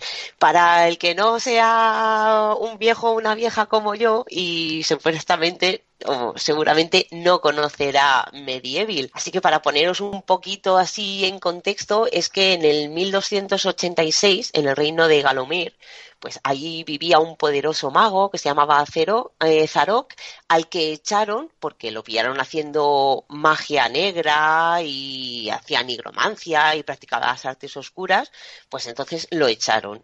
Y en venganza se enfadó mucho y quería acabar con Galomer por haberlo, porque lo echaron de allí. Entonces invocó un ejército de, de, zombies y demonios y monstruos que habían por allí y formó un ejército con ellos y fue a conquistar Galumir.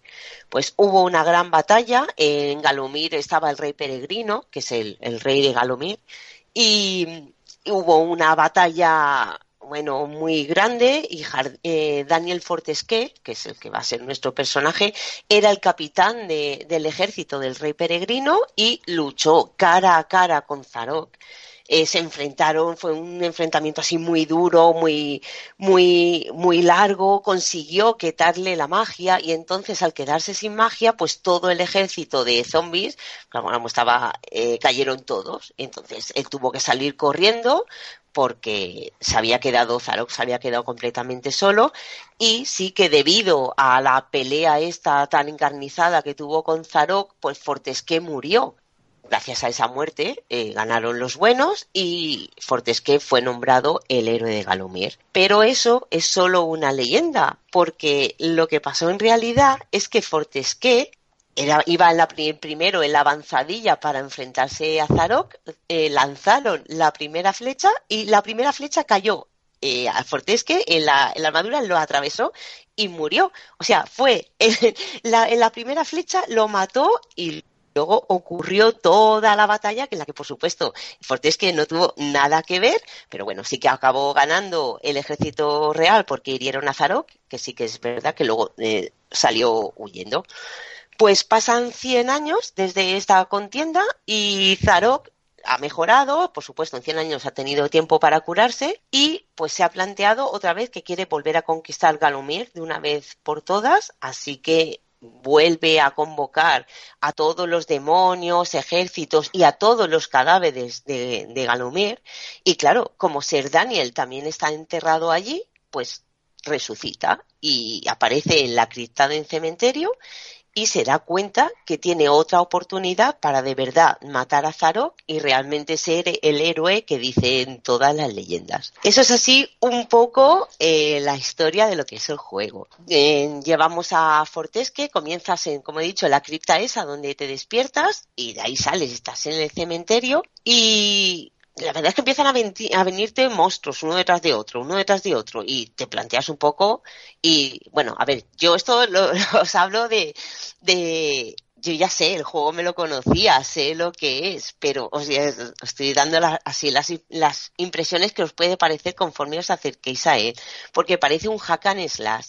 Eh, como digo, no hacen más que venirte bichos, tú vas avanzando conforme puedes, eh, vas encontrando armas y cosas por el camino, pero prácticamente todo lo que te encuentras es eso, es monstruos y a, matarlos. Pero conforme avanzas, pues ves que hay mucho más. Y cuando digo mucho más, eh, de verdad que no os quedéis con él, con que es un hack and slash puro, porque no, porque tenemos una parte de, de puzzles, tenemos mucho plataformeo, también hay, hay pantallas, sobre todo Así la que más recuerdo es la de la guarida de Zarok, tiene mucho, mucho de plataformeo. También, por supuesto, al final de cada, cada escena o cada capítulo, ahí tenemos una lucha con, con los jefes finales. Y si bien es cierto que aunque el camino es bastante lineal, no tenemos, no es un mundo abierto, ni mucho menos, eh, no se hace aburrido porque sí que tenemos caminos ocultos en todos los escenarios. Conforme lo vas, eh, los, estos caminos que descubres sí que te suelen llevar a, darte buenos premios y es lo más, lo que una de las cosas que tiene de buenas este juego, porque tú el juego realmente te lo puedes pasar, o sea, puedes ir pasando, atravesando los escenarios que poco a poco te van a ir acercando a la guarida de Zarok, pero claro, lo suyo es descubrir estos pasadizos secretos, porque además que te suelen dar premios buenos y armaduras buenas o, pociones, es el aliciente que te da esta aventura de, investigar un, un, poco más y de que, como digo, aunque sea lineal, no os creáis que es tan lineal y no vayáis tan ligeros, porque sí que os podréis encontrar cosas que si vais, si vais de prisa de verdad, eh, las pasaréis por alto. Porque mm, no es que sea un agujero escondido, no. Tienes que realizar, como digo, como os he dicho, hay partes de puzzles. A lo mejor tienes que realizar una acción para que te descubra ese otro pasadizo, por ejemplo. Y lo suyo, el, uno de los alicientes buenos que tiene es, esta parte. Luego, pues claro, evidentemente tú vas por ahí, eh, si te da un enemigo te baja la barra de vida, pero también si por ejemplo te caes de un lugar que no está muy alto o si te quemas o te cortas con, con, con algún cristal o alguna cosa, porque en las interacciones que hay con el, con el escenario, en algunos casos también nos afecta a nosotros. Por ejemplo, podemos cruzar lugares que son charquitos o ríos muy que no son muy profundos, pero si caes a un río que realmente este, tiene una bastante profundidad, te mueres y da igual la vida que te quedes. Eh, directamente la botella de vida se te consume y, tienes que utilizar otra si la tienes para poder vivir y seguir jugando. Te pasa lo mismo si te caes de un lugar muy alto. Eh, los, los tramos, las caídas pequeñas las aguanta bien, pero lugares los lugares, si te caes por un precipicio, igual, da igual la vida que tengas, que de esa no te salvas. Luego, durante el juego tenemos escondidas, pues hay botellas de vida y ampollas de energía, que son cosas diferentes. Cada botella de vida es una vida extra, porque este juego es como pues del 98 y evidentemente ahí no podías ir avanzando y guardarte tu partidita. No, eh, aquí si te mueres eh, tienes que volver a comenzar el nivel. Entonces, cuantas más botellas de, vida recojas, mejor. Eh, no tampoco te las dan así alegremente. Te las tienes que buscar y suelen, algunas suelen estar escondidas, como digo, al final de estos túneles secretos. Pero sí que podemos ir encontrando, son unas ampollas de energía, que eso sí que te rellenan parte a lo mejor no toda, depende de la vida que te quedes, pero sí que te permite rellenar esa botella y continuar sin tener que, utilizar otra. Luego también tenemos, eh, nuestro personaje va mejorando conforme va, avanzando y en los escenarios hay eh, tenemos armaduras, tenemos, como digo, pociones, hay escudos y lo que me gusta mucho que esto también pasaba en el, en el medieval original, es que eh, se gastan. Eh, no puedes ir dando palos a todo lo que pilles porque tienen una duración. Y cuando llegue esa duración, llega al final, esa se rompe y ese arma no sirve. Tienes que buscarte otra del inventario si tienes, o si no, seguiré buscando hasta encontrar otra. Luego, cuando matas a un enemigo, ese enemigo va a un cáliz. Al principio de cada capítulo tenemos un cáliz que se, bueno, está escondido. Primero tenemos que encontrarlo que es translúcido, no lo puedes coger y si vas hacia él, pues lo atraviesas directamente. Y cuando se llena con 100 almas, cuando has matado a 100 enemigos, en ese momento podemos ir, recogerlo y cuando terminas el nivel te vas a, la galería de héroes, donde allí hay otros héroes que participaron en otras batallas y cada uno pues tiene o una habilidad, o te da vida, o te da armaduras, o armas mágicas, la verdad es que es, bastante variado lo, las armas que podemos llegar a utilizar. Y además mola mucho cuando hablas, conoces a estos, a estos héroes de Galomir porque hay uno que es andaluz, hay, bueno, no os voy a decir nada porque lo que mola es, es descubrirlos porque todo, como todo el juego está lleno de humor y cómo no, los héroes enterrados en Galomir son todos unos cachondos y la verdad es que son bastante divertidos. También que hay muy divertido en el juego, pues son las gárgolas. Durante el juego tenemos unas gárgolas que cuando te acercas a ellas, pues te dan información sobre lo que tienes que hacer pero lo hacen de una manera muy cómica e incluso a veces se burlan de ti.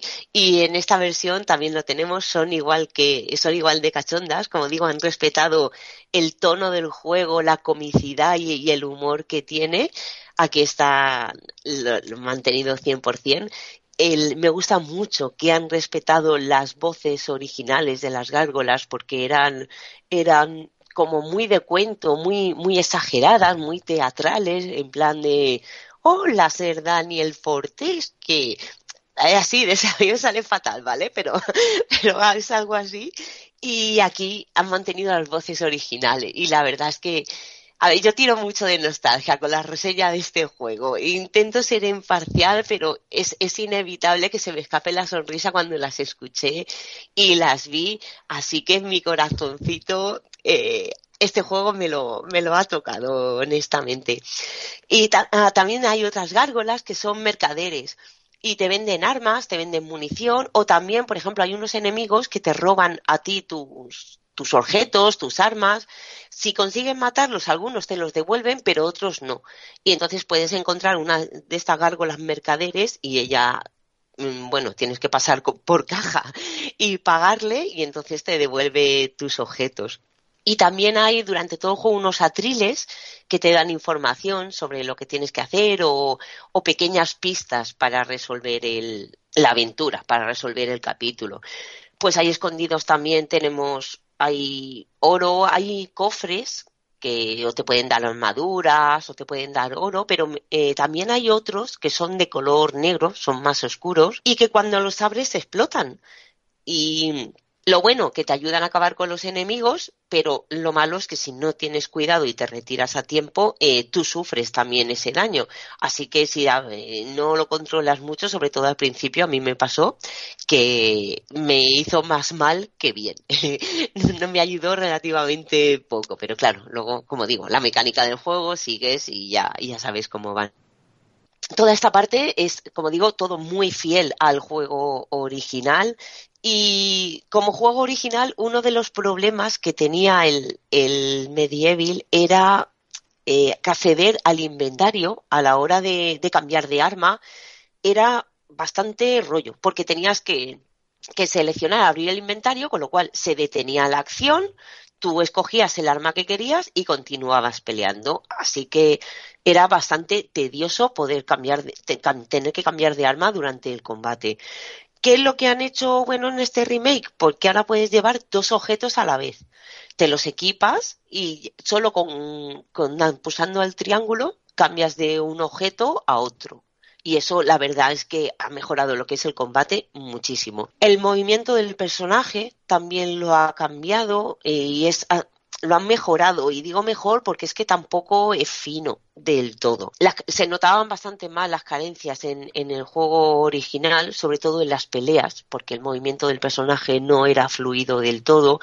En este sí que se ha se ha, se ha logrado mejorar bastante. Es, lo han hecho también muy, muy, muy intuitivo, perdón, va más fino, sobre todo cuando te tienes que acercar a, a precipicios o a, lugares que tu vida corre peligro, te permite afinar un poco más el movimiento. Y el un problema que también tenía el primer Medieval, que era eh, la cámara el movimiento de cámara, sobre todo cuando estabas por un pasillo estrecho o un lugar cerrado, directamente ni te dejaba moverla, te aparecía un circulito con la cámara tachada como señalándote que era imposible de, girar o, o de hacer absolutamente nada con ella. En el resto del juego sí que puedes hacerlo, pero mm, siempre ha pecado bastante el movimiento de cámara.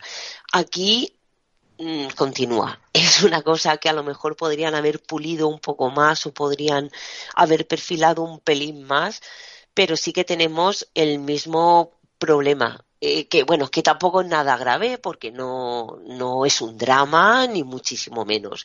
Pero sí que fue un fallo que se acusó bastante y la gente mm, se quejó de, de la cámara, sobre todo en, las, en los momentos de pelea y en lugares cerrados, y sí que podían haberlo pulido un poco más, pero compensan como que el personaje se mueve un poco mejor, así que eh, no es tan no, no llega a ser un problema, no es malo, ni como digo, ni te va a hacer perder ninguna batalla, porque tampoco se trata de eso. Pero sí que dices, jolines, ya que podían eso, podían haber perfilado un pelín esto más. A cambio, sí que han hecho pues una cosa muy chula con la cámara, que es que puedes acercar la cámara hasta casi un primer plano. Te puedes acercar a ver las lápidas, te puedes, durante las peleas, que esto mola mucho, pero no recomiendo hacerlo.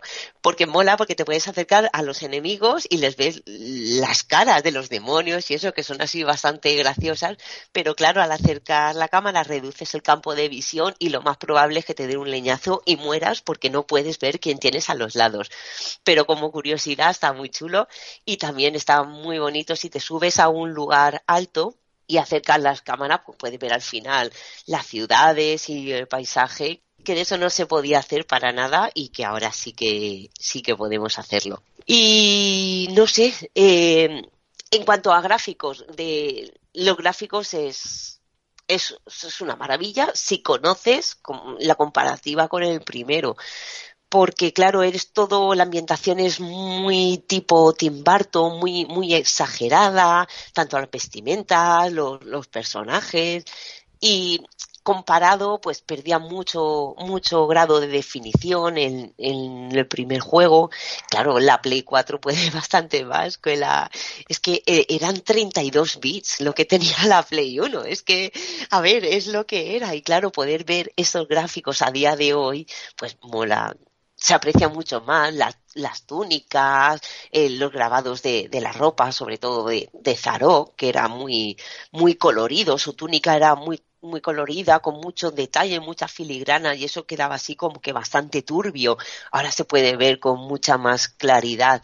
Así que la remodelación de gráficos le ha venido fenomenal. Y otra cosa con la que me quedé mucho de primer medieval es la banda sonora, que es es inconfundible, o sea, pasan, pasan los años y es una de las musiquitas que sigue integrada en mi cerebro y aquí hay algunas que sí que son las mismas, y, pero sí que han, han habido otras, otras que son nuevas, pero muy inspiradas por, por el primer por el primer medieval que la bueno la banda sonora ha sido creada por Andrew Barnas y Paul Arnold y con mucho toque a lo de Danny Elfman que caracterizaba mucho al primer juego, mucha fanfarria, mucha, no sé, era durante las batallas como que te hinchaba el espíritu, el, esas, esas, esas melodías, o también cuando se ponía la cosa un poco más seria, sí que bajaba el, el tono y lo hacía como más misterioso.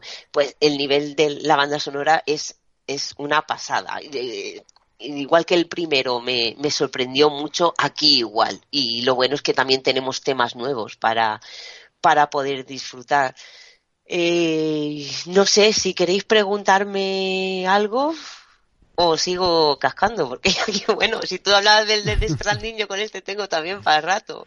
No, sí, más o menos las preguntas las estás eh, contestando tú, el tema de la jugabilidad, si era la misma y tal, pero bueno, mm, incluso más pulida, estás comentando.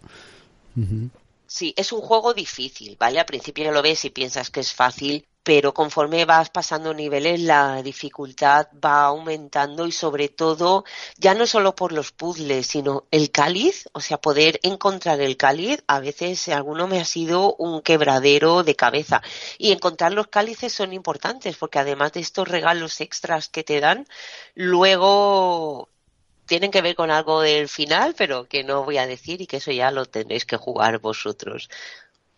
Y eh, ha habido alguno que otro que yo no me lo he pasado al 100%, ¿eh? Ni, ni de lejos. Y hay puzzles que también, puzzles que, que abren caminos, que sé que abren caminos, pero me he tenido que tirar por el atajo y saltármelo porque no he sido capaz de resolverlo. Que como digo, no pasa nada, puedes acabar la aventura y ya está, pero yo que soy muy tiquimiquis de intentar encontrarlo todo y completarlo y más trofeos o sea, conseguir cuanto más trofeos posibles, mejor. Hay una cosa que no se me olvide cuando, sobre todo al principio, te pasa que te quedas sin armas. Eh, te puedes arrancar tu propio brazo, que eso pasaba en el primero, y puedes ir dando mamporros a los enemigos con tu propio brazo.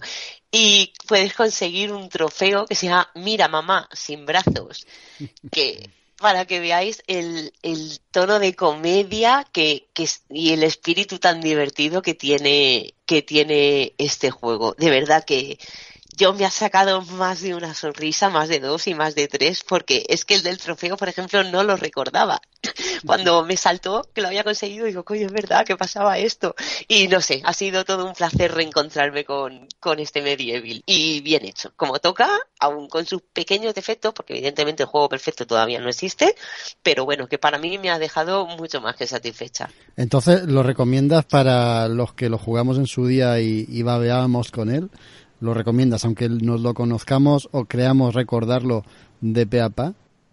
Sí, porque, a ver, eh, han incluido eh, los gráficos no son nuevos, pero sí que han, han, han, incluido, los han completado más. Hay escenas que parecían estaban más vacías, pues han puesto pequeños detalles para que quede todo un poco más acogedor y más que no ha sido solo coger los gráficos, los pasamos por el filtro, lo mejoramos y ya está. No, sí que de verdad que hay un trabajo detrás y entonces te va a sorprender todavía si, si recordabas escenas concretas, aquí hay, son, tienen añadidos que, que diciendo esto estaba o no me acuerdo.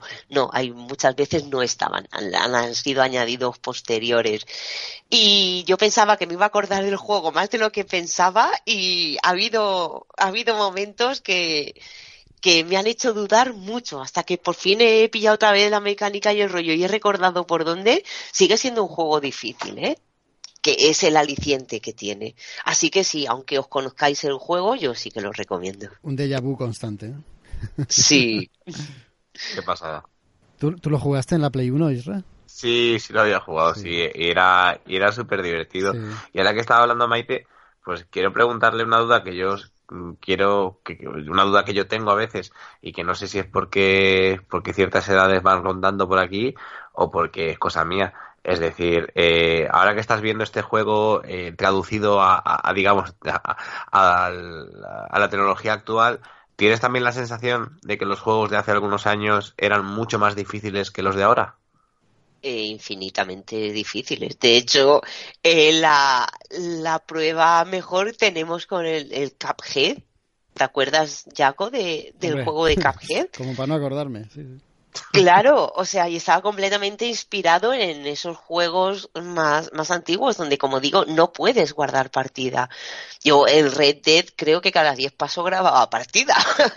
es una exageración, pero sí que soy de, de grabar muchas veces, porque me ha pasado a ver, esto te lo hace la experiencia, de tirar a cargar la partida anterior y no te vale y tienes que tirar mucho más para atrás, entonces pues decides grabar bastante más a menudo. Aquí no tienes esta opción y no son capítulos cortitos.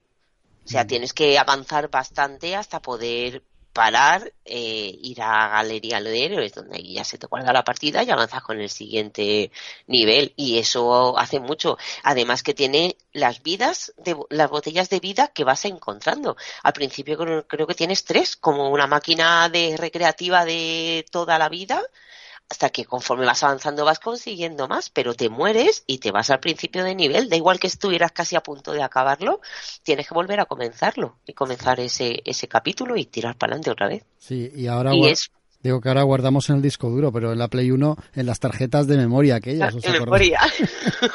que tenías 12 juegos y ya tenías que borrar alguno porque no te cabían más. Qué pasada. Madre mía. A ver Ay, si sacan, señores a, mayores. a, ver si yo sé si, si, si, si, sucede un milagro y sacan mi juego favorito de la Play 1 a, al tema actual. Si sacan el, el parapa de rapper, me hagan feliz. Hombre, el parapa de rapper te lo puedes descargar, está para comprarlo. Grande. claro favor. que sí, hombre. Grande también es el Samurai Shodown. Yo me he, he dejado ahí monedas de 5 duros, pues todas las que quieras. D dinos y cuéntanos y háblanos de esta nueva versión. Bueno, eh, bueno, yo lo, lo, lo, acabo, lo he estrenado junto con el Stadia, del que antes os estaba hablando. No, no, es un juego que sale para Stadia ni mucho menos. Es un juego que ya tenemos en, en PlayStation 4, en Xbox y, y ahora el, el, 12 de diciembre, si no digo, si no recuerdo mal, sale para, para Nintendo Switch. Y bueno, es una reedición, por decirlo de alguna manera, es una, bueno, es un, no, no, no podemos hablar de remake tampoco, simplemente pues eh, hablaremos de, de, una nueva versión del Samurai Shodown, ya se han, se han cansado de, de ponerle 5, 6, 7 y yo directamente, pues bueno, se llama Samurai Shodown, en la mayoría de sitios lo encontraréis como Samurai Shodown 2019 y es, bueno, pues una renovación, por decirlo de alguna manera, del, Samurai Shodown original, ¿no? Nos encontramos, uh, yo que soy muy fan de SNK, y de todo el, el mundo de bueno de personajes eh, de, de, lucha pues que pues que generaron en aquellos 90 pues de la empresa de que también dio joyas como la Neo Geo pues, pues, pues bueno pues me parece una pasada de juego. Eh, habíamos tenido intentos fallidos de, de traer eh, este Samurai Shodown a 3D incluso en algún momento eh, fue bastante bastante terrible.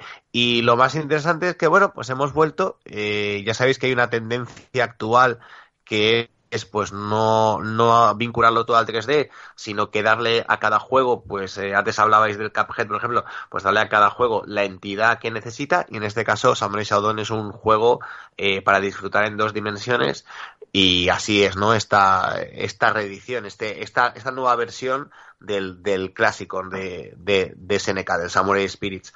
Pues bueno, nos encontramos toda la paleta de personajes, nos encontramos a todos los personajes míticos que, que Jaco recordará, al señor Haumaru, eh, a Ukio, que es uno de mis, eh, de mis, bueno, de, mis preferidos, o pues, pues todos los que, los que ya estaban en, en algunas versiones eh, de, ese, de ese primer juego. También nos encontraréis algunos, algunos personajes nuevos, eh, que aportan un, pues eh, pues aportan cosas muy muy muy interesantes a ver lo, lo, lo más interesante es que pues han cogido pues el, el engine gráfico actual eh, y lo han pasado al filtro de las dos dimensiones con lo que eso significa significa que tenemos pues unos personajes moviéndose a unas velocidades alucinantes con una calidad eh, gráfica eh, apabullante y unos diseños preciosos, ¿no? El, el, juego lo han basado, eh, como bueno, también se, eh, podemos decir que el original se basaba en, en grabado Sukiyo-e y, y, aquí pues eh, aún podemos verlo mucho más agudizado, es decir, los fondos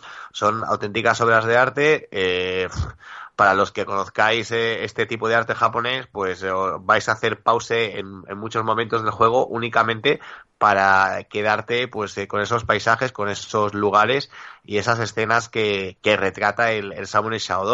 Luego, bueno, pues aparte comentar que creo que es lo más importante, que es un juego de lucha hiper rápida, recuperamos eh, pues eh, una lucha eh, sangrienta que en alguna de las eh, de, digamos de las generaciones de, este juego pues eh, bueno vimos desde momentos en que la sangre era verde a momentos también en que no había sangre pues aquí recuperamos esa sangre podemos eh, de alguna manera al principio pues definir si queremos que nuestros personajes sangren o no y, pues la verdad pues tenemos un, un, duelo de toda en toda su dimensión épica en toda su dimensión que a mí personalmente esto me gusta mucho.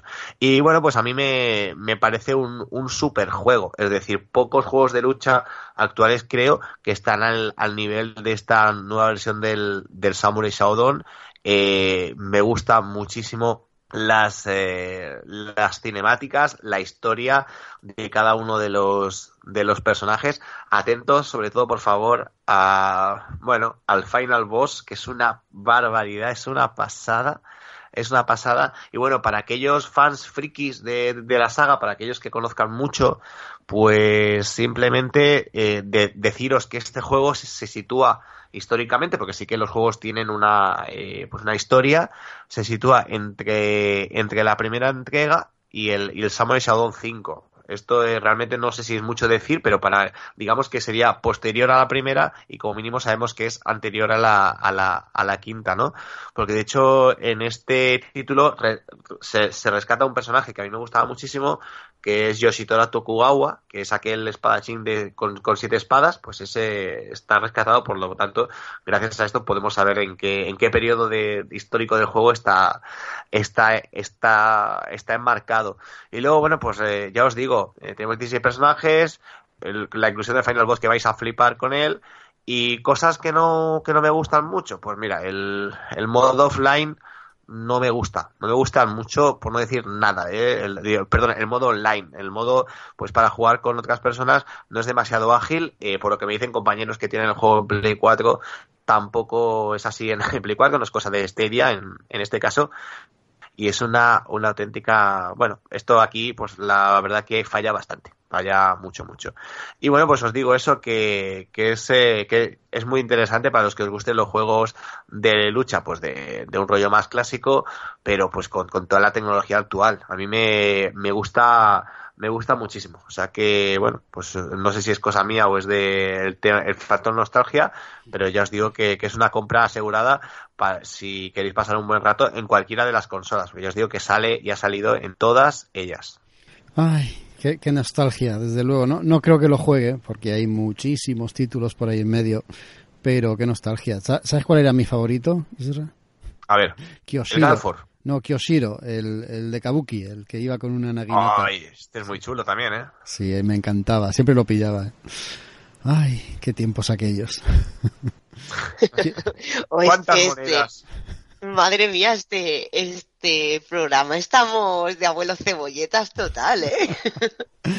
Entre Medieval y este, pues sí, estamos aquí dejándonos en evidencia. Menos mal que yo he traído antes el de The Stranding, eh, Isra también, eh, el Stadia, y el que voy a traer yo ahora también es otra novedad. Sniper Ghost Warrior Contracts. Es el último título de esta saga de juegos que van enfocados a convertirte en un francotirador. Ya ves, casi nada no lo he terminado el juego, ni mucho menos. Lo que pasa es que como nuestro próximo programa de esta temática va a ser dentro de, bastante, el juego quedaría un poco pues desactualizado. Así que he decidido, aunque no, no lo he terminado, pues traerlo ahora, porque de sobras me, me he implicado y me he metido en su mecánica y la verdad es que he empezado pensando que iba a acostarme, pensando que no era el juego hecho para mí, pero en cuanto he entrado en lo que el juego pide, me lo estoy pasando como no sé qué decir para no ofender a ningún colectivo.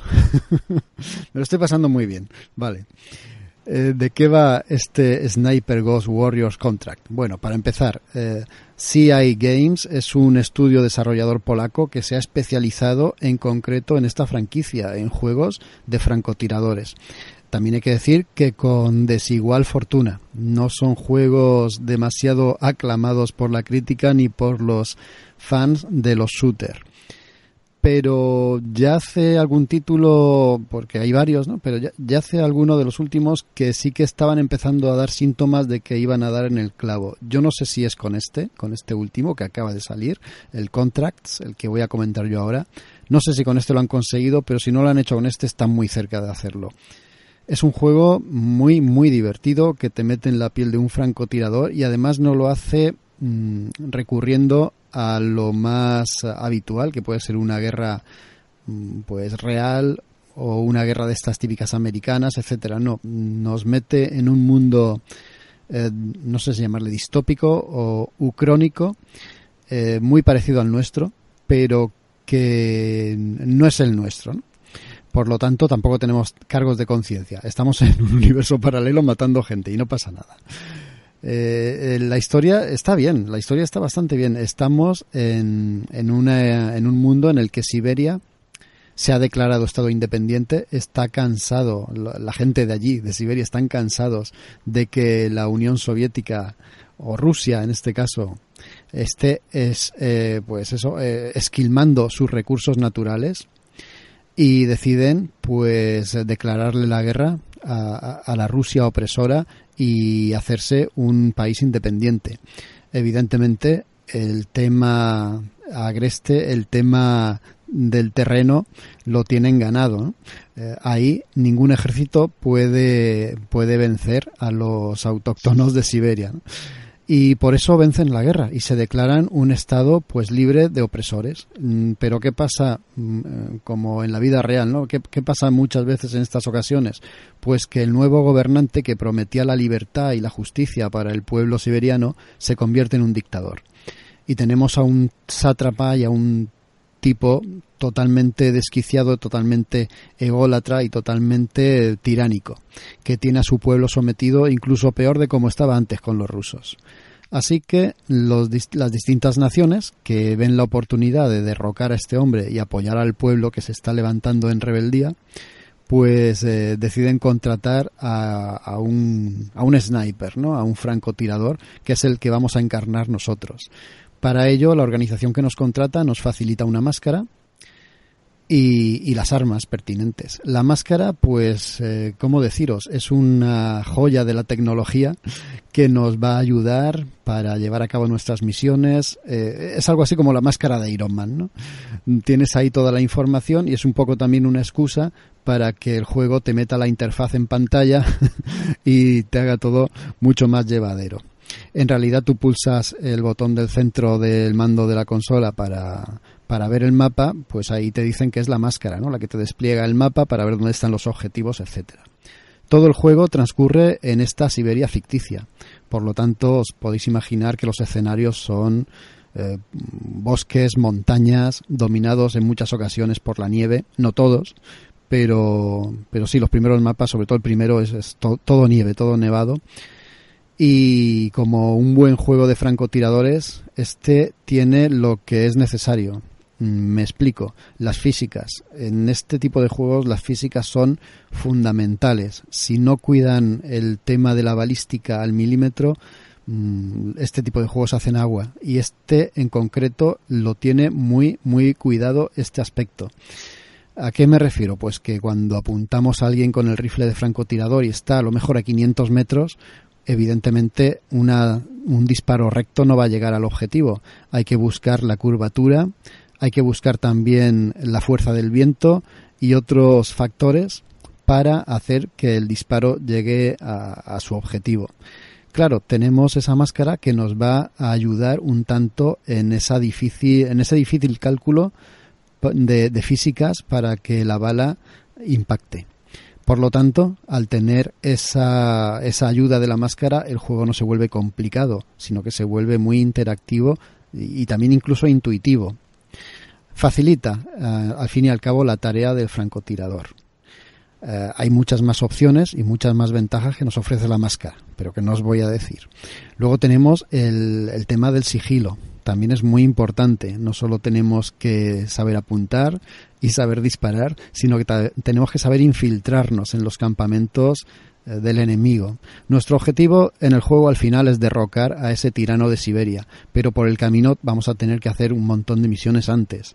Están, por ejemplo, están haciendo prácticas con material Mm, armamentístico, mm, pues eh, bioquímico y de ese estilo, ¿no?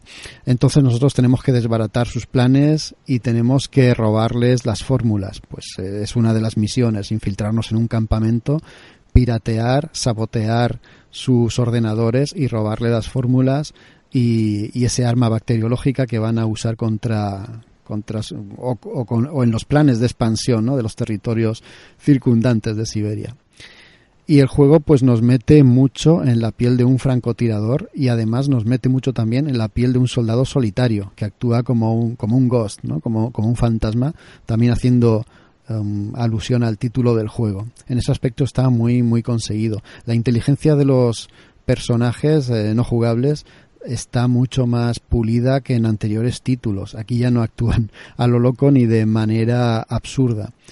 Eh, también tiene una, una, opción muy interesante el juego y es que cada misión por separado te permite elegir la dificultad que quieres emplear. La dificultad que, decidas va a ser también determinante a la hora de, llevar la misión a buen término.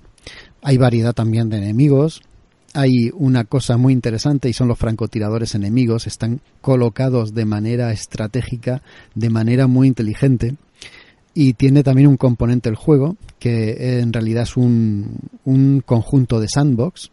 Son mapas abiertos, cada misión es un, creo que son 15 misiones, como no las he terminado todas, 15 o 25, no recuerdo, eh, pero cada misión es un mapa abierto, bastante extenso, con múltiples caminos para llegar a los objetivos.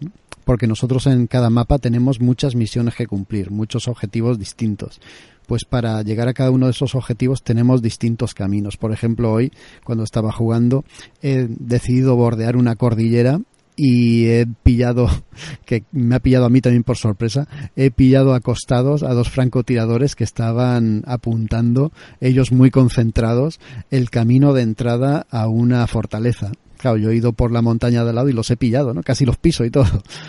E, ese, ese tipo de posibilidades tiene el juego, ¿no? El poder acabar las misiones de distintas maneras, no solo como francotirador infiltrado, también puedes armarte con un, con un fusil, un subfusil o una ametralladora y entrar en plan Rambo, aunque esto no es muy aconsejable también podemos eh, optar por, en vez de asesinar directamente como un carnicero a los enemigos, pues interrogarlos, pillándolos por la espalda. Tiene un montón de posibilidades el juego y desde luego a la gente que le gusta el tema de los shooters estratégicos eh, es, una auténtica delicia. Encima mm, ha salido a un precio reducido, 34,90 euros, lo cual yo creo que es una muy buena opción. También porque el juego es muy, pero que muy rejugable tú cuando vas terminando las misiones vas consiguiendo monedas y luego vas consiguiendo tarjetas y otras eh, cosas que puedes canjear para mejorar tus armas, para comprar nuevas armas, incluso nuevas balas. La balística aquí es muy importante porque vamos a poder conseguir balas perforadoras que atraviesan, atraviesan objetos sólidos. Eh, también vamos a poder conseguir proyectiles que eh, por donde pasan destrozan o hacen el vacío en los eh, aparatos electrónicos. También hay unas balas que, o unos proyectiles que ignoran todo el tema del viento y las condiciones climatológicas. Estas sí que donde apuntemos no necesitamos hacer cálculos de balística. Donde apuntemos van directas. Esas balas son muy caras y muy escasas, pero las podemos conseguir. Después de, de lograr algunos objetivos, ir consiguiendo, como he dicho antes, monedas o beneficios. Por eso, cuando nuestro personaje ha mejorado armas y ha mejorado experiencia, podemos volver a los mapas anteriores, eh, volver a jugarlos, ya también conociéndolos, y el juego gana muchísimos enteros. Es muy rejugable. Es además con unos gráficos bastante interesantes. Están, eh, el motor gráfico está hecho con, con el, motor que se, utilizó para los juegos Crisis no sé si lo conocéis, pero bueno, es un, motor muy potente, muy realista también y que se utiliza mucho para este tipo de juegos. Aquí está, de verdad, muy conseguido. Y a quien le guste estos shooters de francotirador, yo creo que posiblemente esta sea la mejor opción. Bueno, me he quedado a gusto. Yo no sé si tenéis alguna pregunta. Yo confieso que no era partidario de este tipo de juegos. Quedé saturado con, con, la oleada que hubo en la Play 3, porque el 90% de los juegos eran shooter. Quedé muy saturado. En PlayStation 4 creo que no he jugado ninguno. Este es el primero que juego. Fijaos que estamos ya terminando la generación y desde luego me ha gustado mucho. A ver, ¿alguna preguntilla? Si no, pasamos a lo siguiente no, es que no soy especialmente fan de ese tipo de juegos, pero es que la has vendido también que me ha picado hasta la curiosidad hasta a mí, tío. yo lo que te decía, Jaco, es que últimamente parece que hay bastantes juegos de, sniper en, las consolas y, bueno, también jugué a uno hace poco, uno para la Xbox, te diría el, nombre, pero no, no te lo sé decir, luego te lo diré y, es, y me parecen juegos juegos súper super completos, realmente están, están mejorando mucho. O sea, eh, en este caso eh, hacemos más eh, que simplemente disparar y escondernos. Hay, hay mucho más que eso. Sí, sí, sí, sí, hay mucho más. hay momentos en los que mm, tenemos que echarle valor y, ir para adelante, tenemos que descubrir dónde está el objetivo, tenemos que valorar también si merece la pena acabar con ellos o interrogarlos antes. Vamos a ver, eh, la base del juego es efectivamente estar escondidos, pacientes, buscar la ruta más rápida y menos peligrosa hasta el objetivo y adelante con ellos. Pero no se trata solamente de eso. También tenemos en, en este juego el tema de, iba a decir, de, la escalada, el parkour. Es, es, algo parecido, ¿no? Nuestro personaje no solo lleva la máscara, sino que va ataviado con una ropa especial, pues para, para, hacer, para, ser una especie de super soldado, ¿no? Que le permite infiltrarse, saltar, trepar. La verdad es que en ese aspecto está también muy bien. Hacemos mucho más que disparar y escondernos, aunque muchas veces es lo que debemos de hacer para, para poder sobrevivir. Lo que te decía Jaco era el, Sniper Elite 4, que es, ah, una, auténtica pasada también.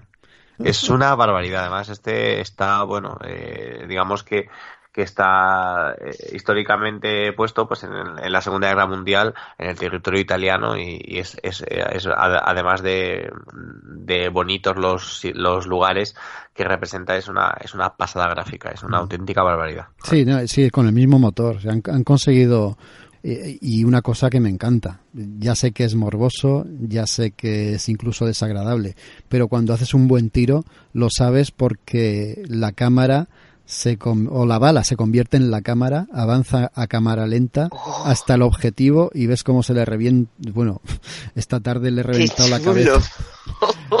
Sí, veo, veo que, es, que, es, que es que prácticamente el mismo juego, ¿eh? porque también es igual esto que, estás comentando. Sí, sí, es, vamos a ver, se han especializado en este tipo de juegos y, juego a juego han ido puliendo, por eso digo, este es el último. Claro, este es el último y posiblemente sea el mejor de todos. ¿Qué pasa? Mm. Bueno, seguimos. Ahora dejamos a los snipers y nos vamos con la fantasía épica. Maite, el Warhammer Chaos Bane. O Chaos Bane. Ahora me toca a mí. Creo que es Chaos Bane, pero tampoco me haga mucho caso a mí precisamente.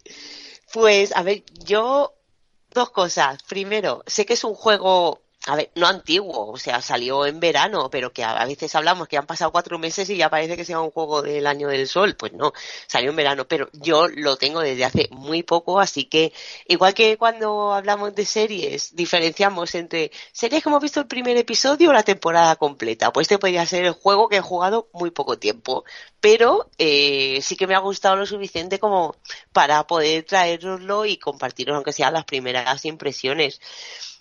Eh, lo primero que tenemos, y que eso no se os pierda de vista, es un Diablo 3, pero con la ambientación y el trasfondo del Warhammer. Pero no del Warhammer 40.000, sino el, el clásico y el que tiene así su estética medieval, como has dicho tú antes, Jaco. Es un juego de acción y de rol, donde la cámara está fija arriba, que tú no la puedes mover, y básicamente lo que tenemos que hacer es pues atravesar las mazmorras llenas de enemigos, cumpliendo misiones, o llegar a un punto de mapa, o vete a tal sitio y rescata a unos prisioneros. O sea, los que estáis acostumbrados a este tipo de juegos, sabéis que son misioncillas, así que la temática es muy sencilla de ves del punto A al punto B, haz esto y ya está. Lo bueno de este juego que lo puedes jugar en, lo puedes jugar tú solo, lo puedes jugar en multijugador online, pero también lo puedes jugar a modo cooperativo local, que yo sinceramente hecho en falta que haya muchos más juegos de, de, cooperativo local, porque a mí lo que me gusta es jugar con la gente sentada en el mismo sofá que yo, y que poder dar un puñetazo, decir, o entretenerlos o algo así para tener yo ventaja. Y hecho mucho de menos los cooperativos locales, pues aquí lo podemos, podemos jugarlo así. Eh, tenemos cuatro personajes distintos. Tenemos el soldado, que es el guerrero cuerpo a cuerpo. Tenemos un mago, que es un alto elfo, que sería el, de, mago y DPS. A una elfa del bosque, que sería la exploradora y el DPS. Y luego tenemos un enano que se llama Bragi Muerde, Muerde Hachas, que me dice mucha gracia el nombre, que sería el tanque, ¿vale? Que es el bruto que se mete cuerpo a cuerpo. Además, es, es un asesino. El bicho donde va arrasa. Y bueno, por supuesto, cada uno de los personajes tiene unas fortalezas, otros tienen unas debilidades, unos ataques, unas almas diferentes. Y sí que os digo que he avanzado muy poco en el juego, pero es que lo he empezado cuatro veces, porque quería probarlo cada, con cada personaje a ver cuál me mola más, ir probando, como digo, esas habilidades, estas cosas que vas descubriendo, porque conforme vas, vas subiendo de nivel, evidentemente lo puedes mejorando, eh, el, el equipo que te encuentras durante las misiones que hacen hace que tu personaje vaya mejorando y vamos descubriendo pues pues estos ataques especiales o bonificaciones que también hay del el 5% en bonificación de daño o en, en sanación, por ejemplo.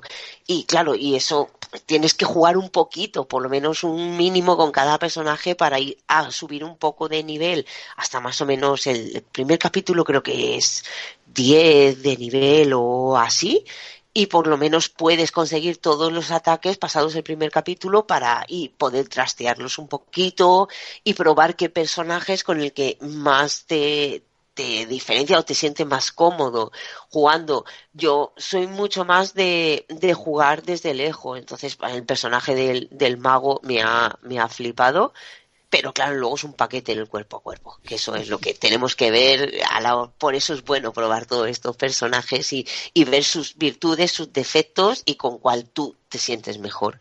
Pues eso, durante las misiones, pues eh, tenemos eh, dinero, encuentras equipación, ganas la experiencia y como digo, lo suyo es hacerlo bastante y aunque hayas llegado al objetivo revisar todo bien toda la mazmorra porque cuanto más eh, experiencia tengas eh, mejores mm, mejoras te vas desbloqueando porque sí que tienes un montón pero no te las puedes tener todas. Tienes que ir jugando con los puntos que vas consiguiendo conforme vas avanzando tienes que ir pensando hacia qué rama quieres un poco tirar y a partir de ahí ir cogiendo las, las habilidades que quieras. Y todo eso te lo va limitando los puntos, así que cuanto más cuando más busques y cuando más cosas encuentres, más rápido irás subiendo de, de nivel. El juego para, a ver, los que ya tengan un bagaje de, con este tipo de juegos, si conoces el Diablo 3, si conoces el Path of Exile, que es también un, pedazo de juego que me gustó un montón, eh, a lo mejor este se te puede quedar un poco flojo, pero es que estamos hablando de para mí los dos mejores videojuegos que hay del género. Entonces este siempre le vas a ver alguna carencia. Pero aún así, si no conoces los juegos anteriores o te apetece con empezar con algo un poco más más suave, digámoslo así, puedes acercarte con esta aventura perfectamente. Y aunque hayas jugado al Path of Exile o al, o al Diablo 3, yo lo he jugado y me estoy divirtiendo mucho con este juego sí que le ves que los gráficos a lo mejor podían ser un, un, poco mejor, porque comparados con los que hay sí que se queda un pelín corto, no son para nada malos, ni muchísimo menos. Pero no sé por qué eh, me está resultando el juego muy adictivo.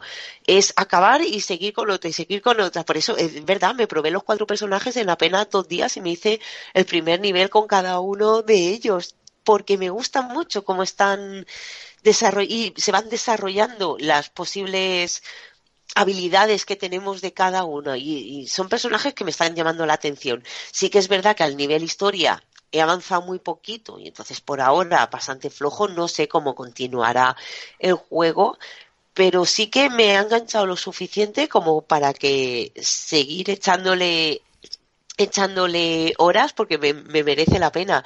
Y luego para el que le dé un poco de miedo enfrentarse a este tipo de juegos, porque lo ve revesado, lo ve complicado, que sí que es verdad que si tienes un bagaje va mucho más ligero, pero enfrentarte de una, un tipo de juego de este se puede hacer denso y puede ser que no entiendas de primera lo que estás viendo.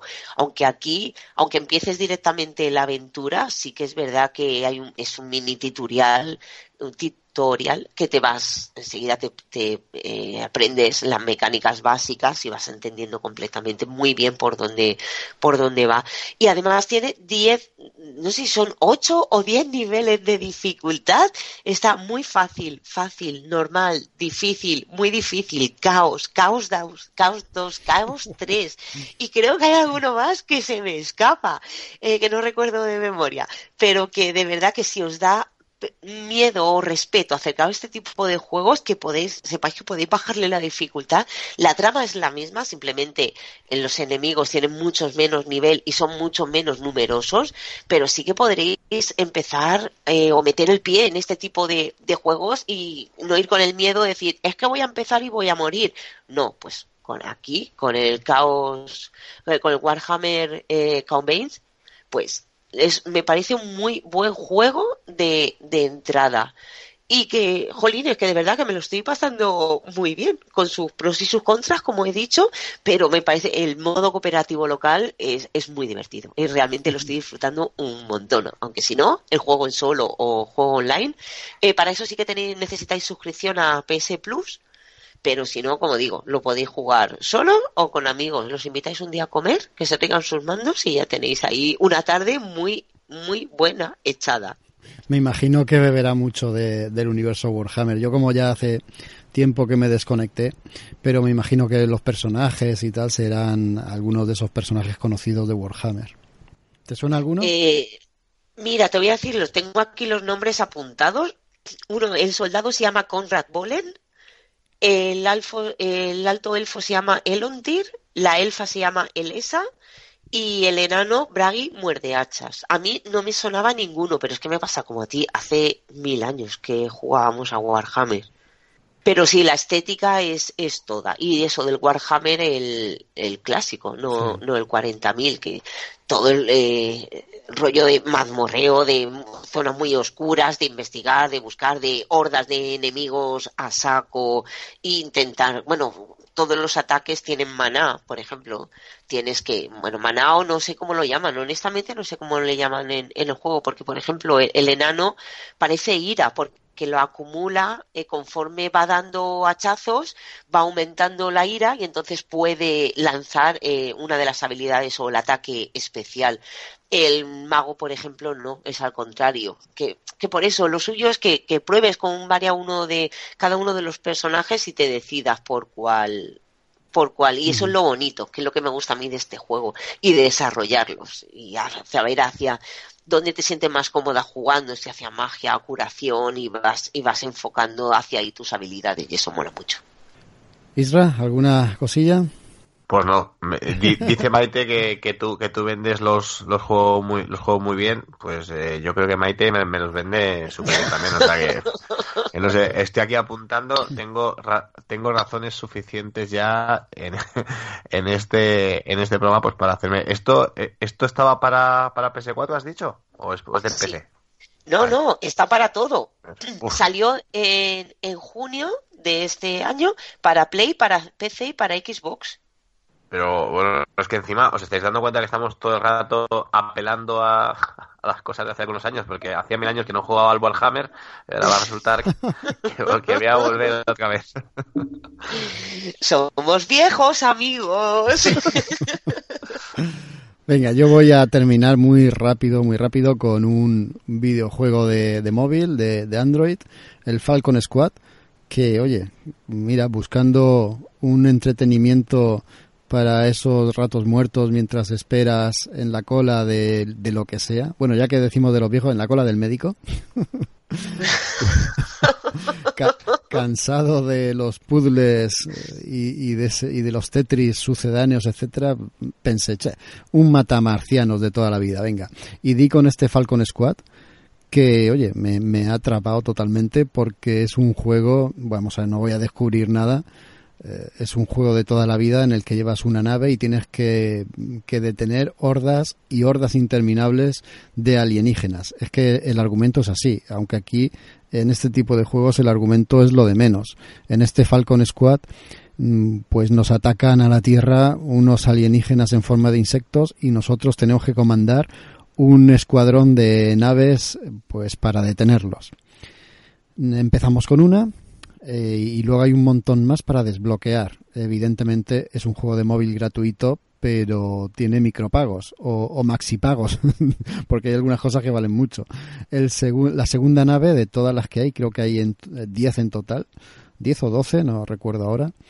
Eh, la segunda nave se puede desbloquear con las monedas que te facilita el juego y los, las siguientes naves se pueden desbloquear con las monedas combinando con cartas que vas consiguiendo al acabar misiones y combinándolas con unas gemas verdes que también vas consiguiendo de poquito a poquito. Pero claro, cuando para desbloquear una de esas naves necesitas 400 gemas de esas y conseguirlas cuesta un potosí, pues eh, me imagino que mucha gente optará por pagarlas con dinero real, que así es como, como es más rápido aquí. En realidad, para desbloquearlo todo no hace falta pagar con dinero real, hace falta mucha paciencia. Pero lo interesante del juego es eh, pues lo, versátil que es y lo fácilmente jugable que es también y lo divertido. Se maneja pues eh, moviendo el dedo por la pantalla de izquierda a derecha, pues la nave responde perfectamente a los movimientos táctiles de la pantalla. O sea, es que no, no le puedes poner un pero.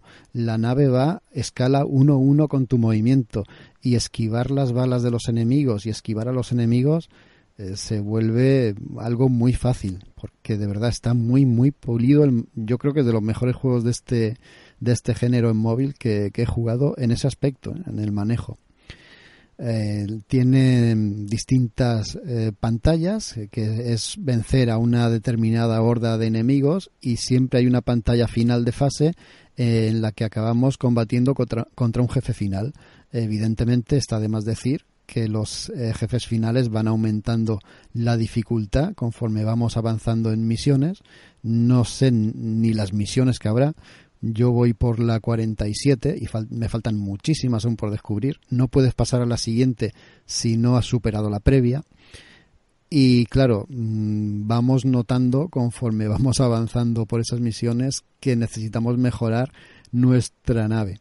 Mejorarla es fácil. Mm, vamos subiéndola de nivel con el oro que vamos recogiendo en los combates y luego con esas gemas verdes que yo decía antes. Lo que pasa es que llega un momento en el que esto se ralentiza mucho, nos exigen mucho oro y muchas gemas. Otra vez nos empujan un poquito a que nos gastemos dinero real, pero insisto, no hace falta, solo hace falta tener mucha paciencia.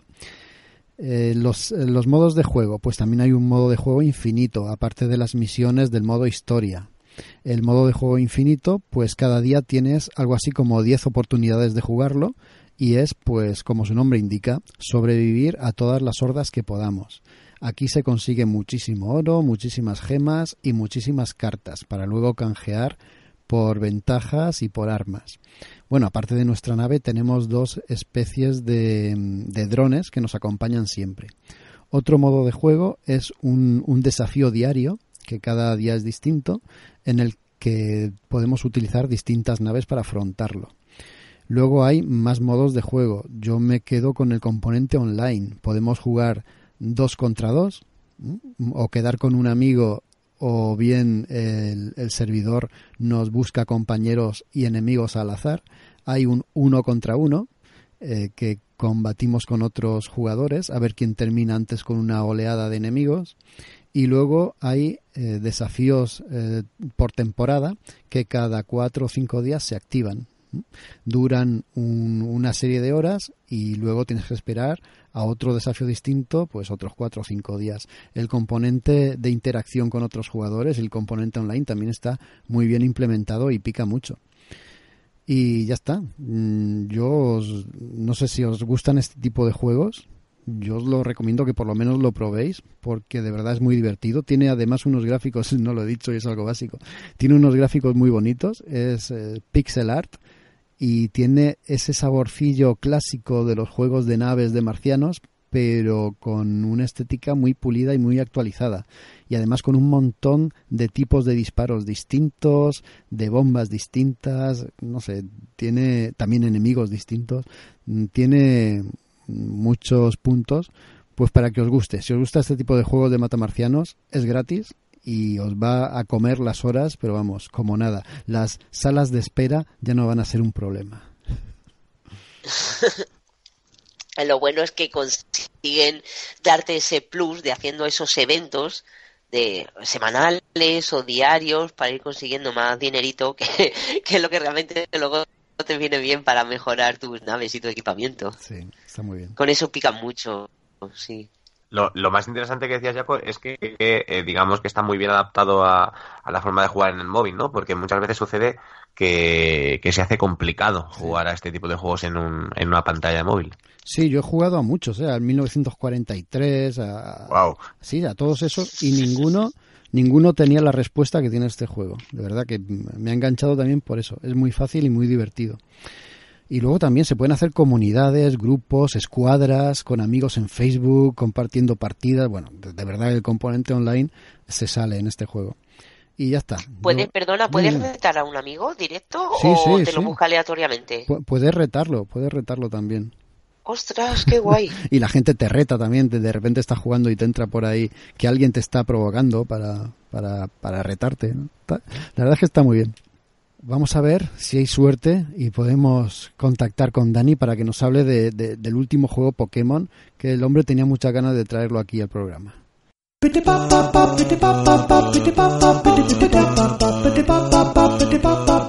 Bienvenidos a la región de Galar. Bienvenidos a la Nintendo Switch. Ha llegado a la consola más versátil del mercado el nuevo título de la franquicia, Pokémon Espada y Pokémon Escudo. La octava generación de estos monstruos de bolsillo es digna sucesora de Luna y Sol, pero con un importante lavado de cara, no solo estético, sino en lo que a mecánicas de juego se refiere. Pero si algo posee este título, es encanto, ya sea capturando a viejos conocidos y a nuevas criaturas de esta región, combatiendo en épicas batallas con líderes de gimnasio, explorando el área silvestre o simplemente cocinando curry para nuestros amigos, este es el auténtico espíritu Pokémon. Preparaos para dinamaxizar a vuestras criaturas para las incursiones y el modo cooperativo. Crea tu personaje, coge tus Pokéballs y conviértete en el campeón de la Liga de Gala.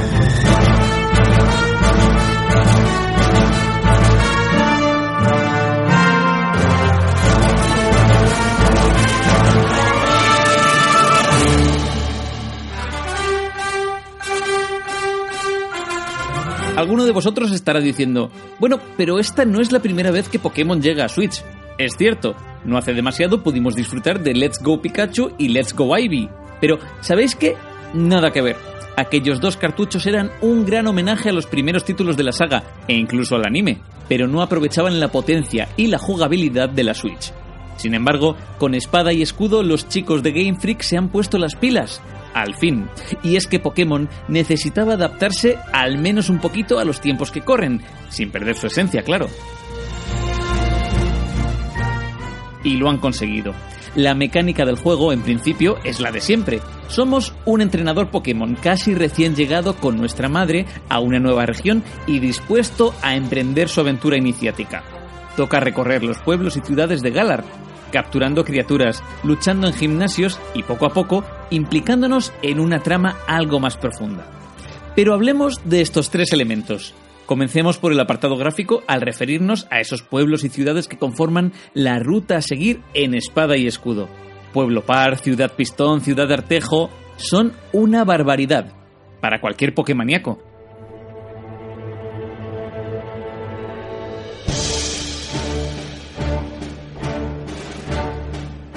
En mi caso, es la primera vez que siento la inmensidad de estos lugares. Ya no parecen cuatro calles mal puestas y ya no parecen todas iguales. Cada ciudad tiene su estilo, su identidad, su personalidad, su arquitectura, su forma de vida. Las hay industriales, las hay portuarias, las hay de montaña, con un innegable toque británico. Y es que, no sin razón, Galar se asemeja y hace referencia a localizaciones reales del Reino Unido y casi siempre son ciudades erigidas en torno al gimnasio Pokémon, convertido ahora en un impresionante estadio. Y si nos centramos en las criaturas, podemos hablar de la desilusión de muchos fans al haberse incluido tan solo 400 de ellas. No solo eso, cuando se anunció que la tradicional característica por la cual podíamos transferir a nuestras queridas criaturas de generaciones anteriores no estaría disponible hasta principios de 2020, mucho jugón pensó en prenderle fuego a las oficinas de Game Freak. ¿Quiere eso decir que no podré transferir a mi Charizard aliento a Lioli a la nueva generación? Ni mucho menos. Tranquilos, porque dentro de nada llega la aplicación Pokémon Home, una aplicación en la red para que podamos transferir a nuestros amiguitos desde el móvil, ya procedan de otros cartuchos anteriores, de otros títulos, como Coliseum, o puede que del mismísimo Pokémon Go. Esto todavía no se ha clarificado. Pero vamos a la chicha de los nuevos monstruos de bolsillo, porque hay que decir que los diseños de las nuevas especies son formidables y de lo más creativo.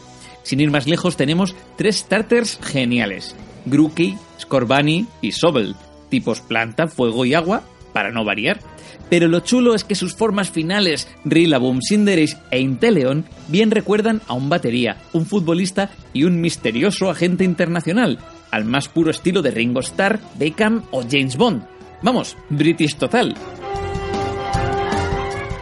También cabe destacar que el juego posee variantes regionales de algunas especies, variocolor e incluso versiones shiny para los más colectores, así como introduce nuevas combinaciones de tipos, lo cual también aporta una gran variedad a los combates y nos obliga a reestructurar nuestro equipo para conseguir un mejor balance.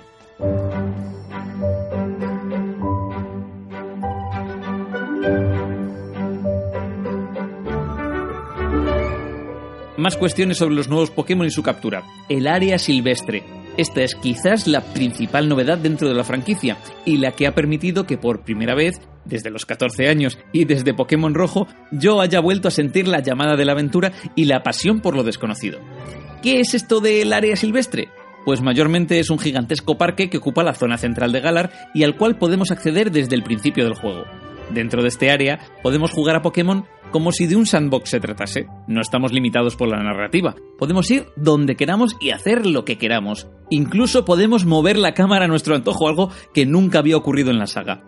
Recorrer el área silvestre es sin duda una experiencia novedosa. Hay que estar atentos al parte climático, porque según la zona puede estar lloviendo, granizando, hacer sol o puede ser de noche, y en función de eso podemos encontrar muy diversos Pokémon de prácticamente cualquier nivel. ¿Mm? Como en otros RPG, es una sensación apabullante el darse de bruces de repente con un enorme Snorlax de nivel 40 tan poderoso que no podemos enfrentarnos a él o cazarlo siquiera o con un Gyarados que está nadando junto a nosotros en el río, y tener que salir por patas o perder todo lo que amas. Y es que esa es otra de las cosas preciosas de este cartucho. Anteriormente, al entrar en las zonas de hierba alta, los Pokémon salvajes simplemente surgían, ¿no? De forma random. Ahora los vemos. Los vemos pulular por allí a sus anchas, los vemos alertarse ante nuestra presencia e incluso perseguirnos a la carrera.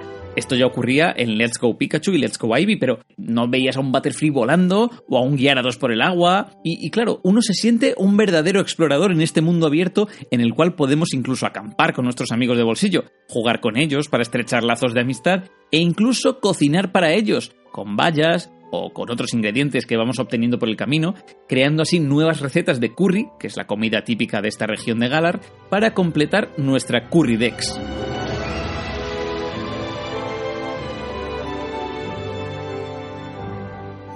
Y de algún modo el área silvestre también está vinculada a nuestro desarrollo como entrenador en la Liga Pokémon. ¿Por qué? Pues porque, como ya digo, en ella, desde el inicio del juego nos aparecerán criaturas de los más diversos niveles, pero dependerá de nuestra pericia como entrenador que vayamos ganando medallas, porque con cada nueva medalla nos permiten capturar Pokémon de hasta un cierto nivel. Es decir, que si solo tienes la medalla mm, planta y agua, por ejemplo, no puedes cazar Pokémon de más del nivel 25. Dicho lo cual, hablemos de los gimnasios. Hace tiempo que no los veíamos. En la última generación, Sol y Luna habían desaparecido en pos de completar el recorrido insular, donde los Cajuna de cada isla nos planteaban una serie de retos para ir avanzando.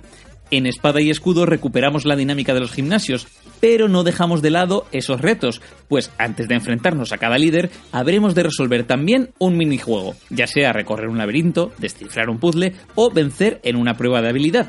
Todo ello para después, eso sí, entrar por la puerta grande de un colosal estadio cuyas gradas están repletas de aficionados enfervorecidos y ávidos por ver nuestro combate final con el líder, claro. Líderes que, por cierto, varían según el título, pues los gimnasios de tipo roca y lucha, por ejemplo, solo aparecen en espada y son sustituidos por fantasma y hielo en escudo.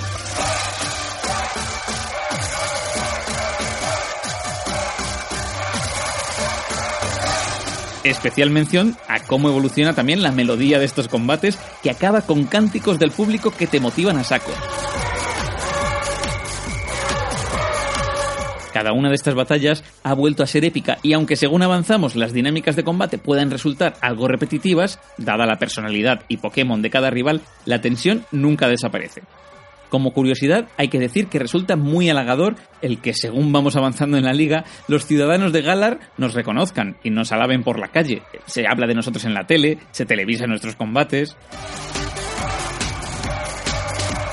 Otro factor novedoso y crucial en esta generación es la dinamaxización, la alternativa de espada y escudo a la mega evolución o al poder Z. Esto es, el poder convertir de repente a nuestro Pokémon en poco menos que un kaiju, gigantesco. ¿Cuándo podemos disfrutar de este fenómeno? Pues en combates de gimnasio, donde es necesario para vencer al líder, por ejemplo. Dinamaxizar a nuestro amiguito permite que su poder se incremente exponencialmente durante tres turnos, tras los cuales vuelve a la normalidad. También vemos esto en el área silvestre, en la cual existen nidos Pokémon a los que podemos acudir con amigos online a modo de incursión, como si de Pokémon Go se tratase, para vencer entre todos a un Pokémon Dynamax, un Pokémon gigantesco, y capturarlo. Hay además una variante de esto llamado Gigamax, en la cual algunas criaturas no solo crecen, sino que se transforman aún más, como ocurre con Meowth, Pikachu, Ivy... Electro, Diglett, Nidoran, Monkey, Rattata, Fearow, Pidgey, Shocking, Holteon, Dragonite, Gastly, Polita, Vaporeon, Poliwrath, Butterfree... Y todo esto resulta visualmente impactante, gracias al trabajado apartado gráfico del juego, que además se aprecia maravillosamente cuando jugamos en modo televisor. Para quienes venimos de disfrutar de RPGs en la PS4, por ejemplo, puede que todo nos resulte aún un poquito limitado. Al principio. Pero pronto descubriremos las maravillas de Galar, lo colorido y variopinto de sus entornos, lo fantásticamente bien que están reflejados y animados los personajes humanos, los Pokémon, pese a no llegar a cotas de calidad como las de un Zelda Breath of Wild, nunca la franquicia, eso sí, había sido tan dinámica, es tan dinámica que a veces incluso te cuesta controlar a tu personaje. Bueno, no solo eso, sino que se ha trabajado mucho también el UI, es decir, la interfaz de usuario, los menús, la ubicación de los mismos, totalmente customizable, los accesos directos, los iconos, es limpio, es sencillo y es muy eficaz. La verdad, da gusto. Y se nota, por ejemplo, sin ir muy lejos, si jugamos a Let's Go Pikachu, también de la Switch, donde los menús, las animaciones de antes, de durante cada combate, etcétera, estaban acartonadas. Espada y escudo, sin embargo, sacan todo el partido a la consola para la cual han sido creados. Amén de haber trabajado aspectos anquilosados de la franquicia propios de los 90. Por ejemplo, cuando un Pokémon sube 8 niveles de golpe, ya no tienes que tragarte, que ocurría en Sol y Luna todavía, el mensajito de Caterpie ha subido al nivel 2 y luego Caterpie ha subido al nivel 3. Caterpie y así sucesivamente. Ahora, por fin, te dicen Caterpie ha subido al nivel 8. Punto. O si quieres viajar de un punto a otro del mapa, no te tienes que tragar animaciones cansinas. En Sol y Luna, por ejemplo, veíamos cómo llamábamos a un Charizard, nos recogía y nos dejaba de nuevo en el punto de, de encuentro. Y también podemos gestionar nuestras cajas de forma remota sin acceder al PC en el centro Pokémon. Hay autosalvado, no sé, cositas propias de los tiempos que corren. Ah, y volvemos a tener bici, más manejable y veloz que nunca. Otra curiosidad es cómo se reparte la experiencia de nuestros Pokémon. Ya en la generación anterior se nos entregaba un repartir experiencia al principio del juego para que todo nuestro equipo ganase puntos de forma equilibrada, combatiesen o no. Ahora esto ocurre de modo natural e incluso se da experiencia al capturar Pokémon salvajes. Otro modo de que tus criaturas sumen puntos es enviándolos desde un centro Pokémon a realizar Poké-encargos, mini misiones que pueden durar hasta 24 horas a las que envíes a tus colegas para ayudar a otros. Así que ya lo veis, aunque nos aferremos a los juegos de anteriores generaciones y pensemos que si algo no está roto, ¿para qué arreglarlo? Parece que en Game Freak se han dado cuenta de que toca ir evolucionando. Nunca mejor dicho. Pokémon Espada y Escudo son títulos que vuelven a despertar la llama en los fans de toda la vida. Son un gran comienzo para quien se inicie en el Pokémundo y sobre todo son una formidable y sólida base sobre la que construir de cara al futuro. ¡Hazte con todos!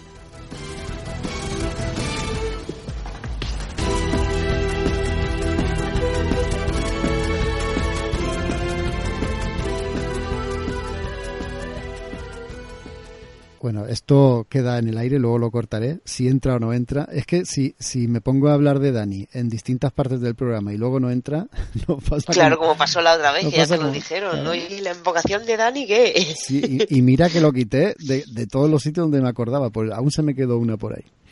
Bueno, no Parece que no se escuchan. Macho, pues yo no estaba que pudiera acabar el programa porque está cayendo un aguacero aquí. Digo, me voy a quedar o sin luz o sin línea, tío, pero por ahora aguanta como un jabato. De, mo de momento hemos aguantado. Vamos a, a, dejarlo aquí y decirle, uh, bueno, darle las gracias a los oyentes que hayan aguantado también, a pesar del chaparrón y a pesar de, de, de la cantidad de juego que hemos traído. Decirles que la semana que viene vamos a hacer un especial, atentos, ¿eh? de los hermanos Mars. O sea, la semana que viene, risas aseguradas clásicos asegurados aquí en Hello Freaky. Hablaremos de cine con ese especial al que también le tenemos muchísimas ganas. Nos despedimos aquí. Adiós. Hasta luego. Chao. First of March, it's clear to me there's something that's uncomforting. Your body is away with me, but I'm exactly where I wanna be. But I'm a long way from home.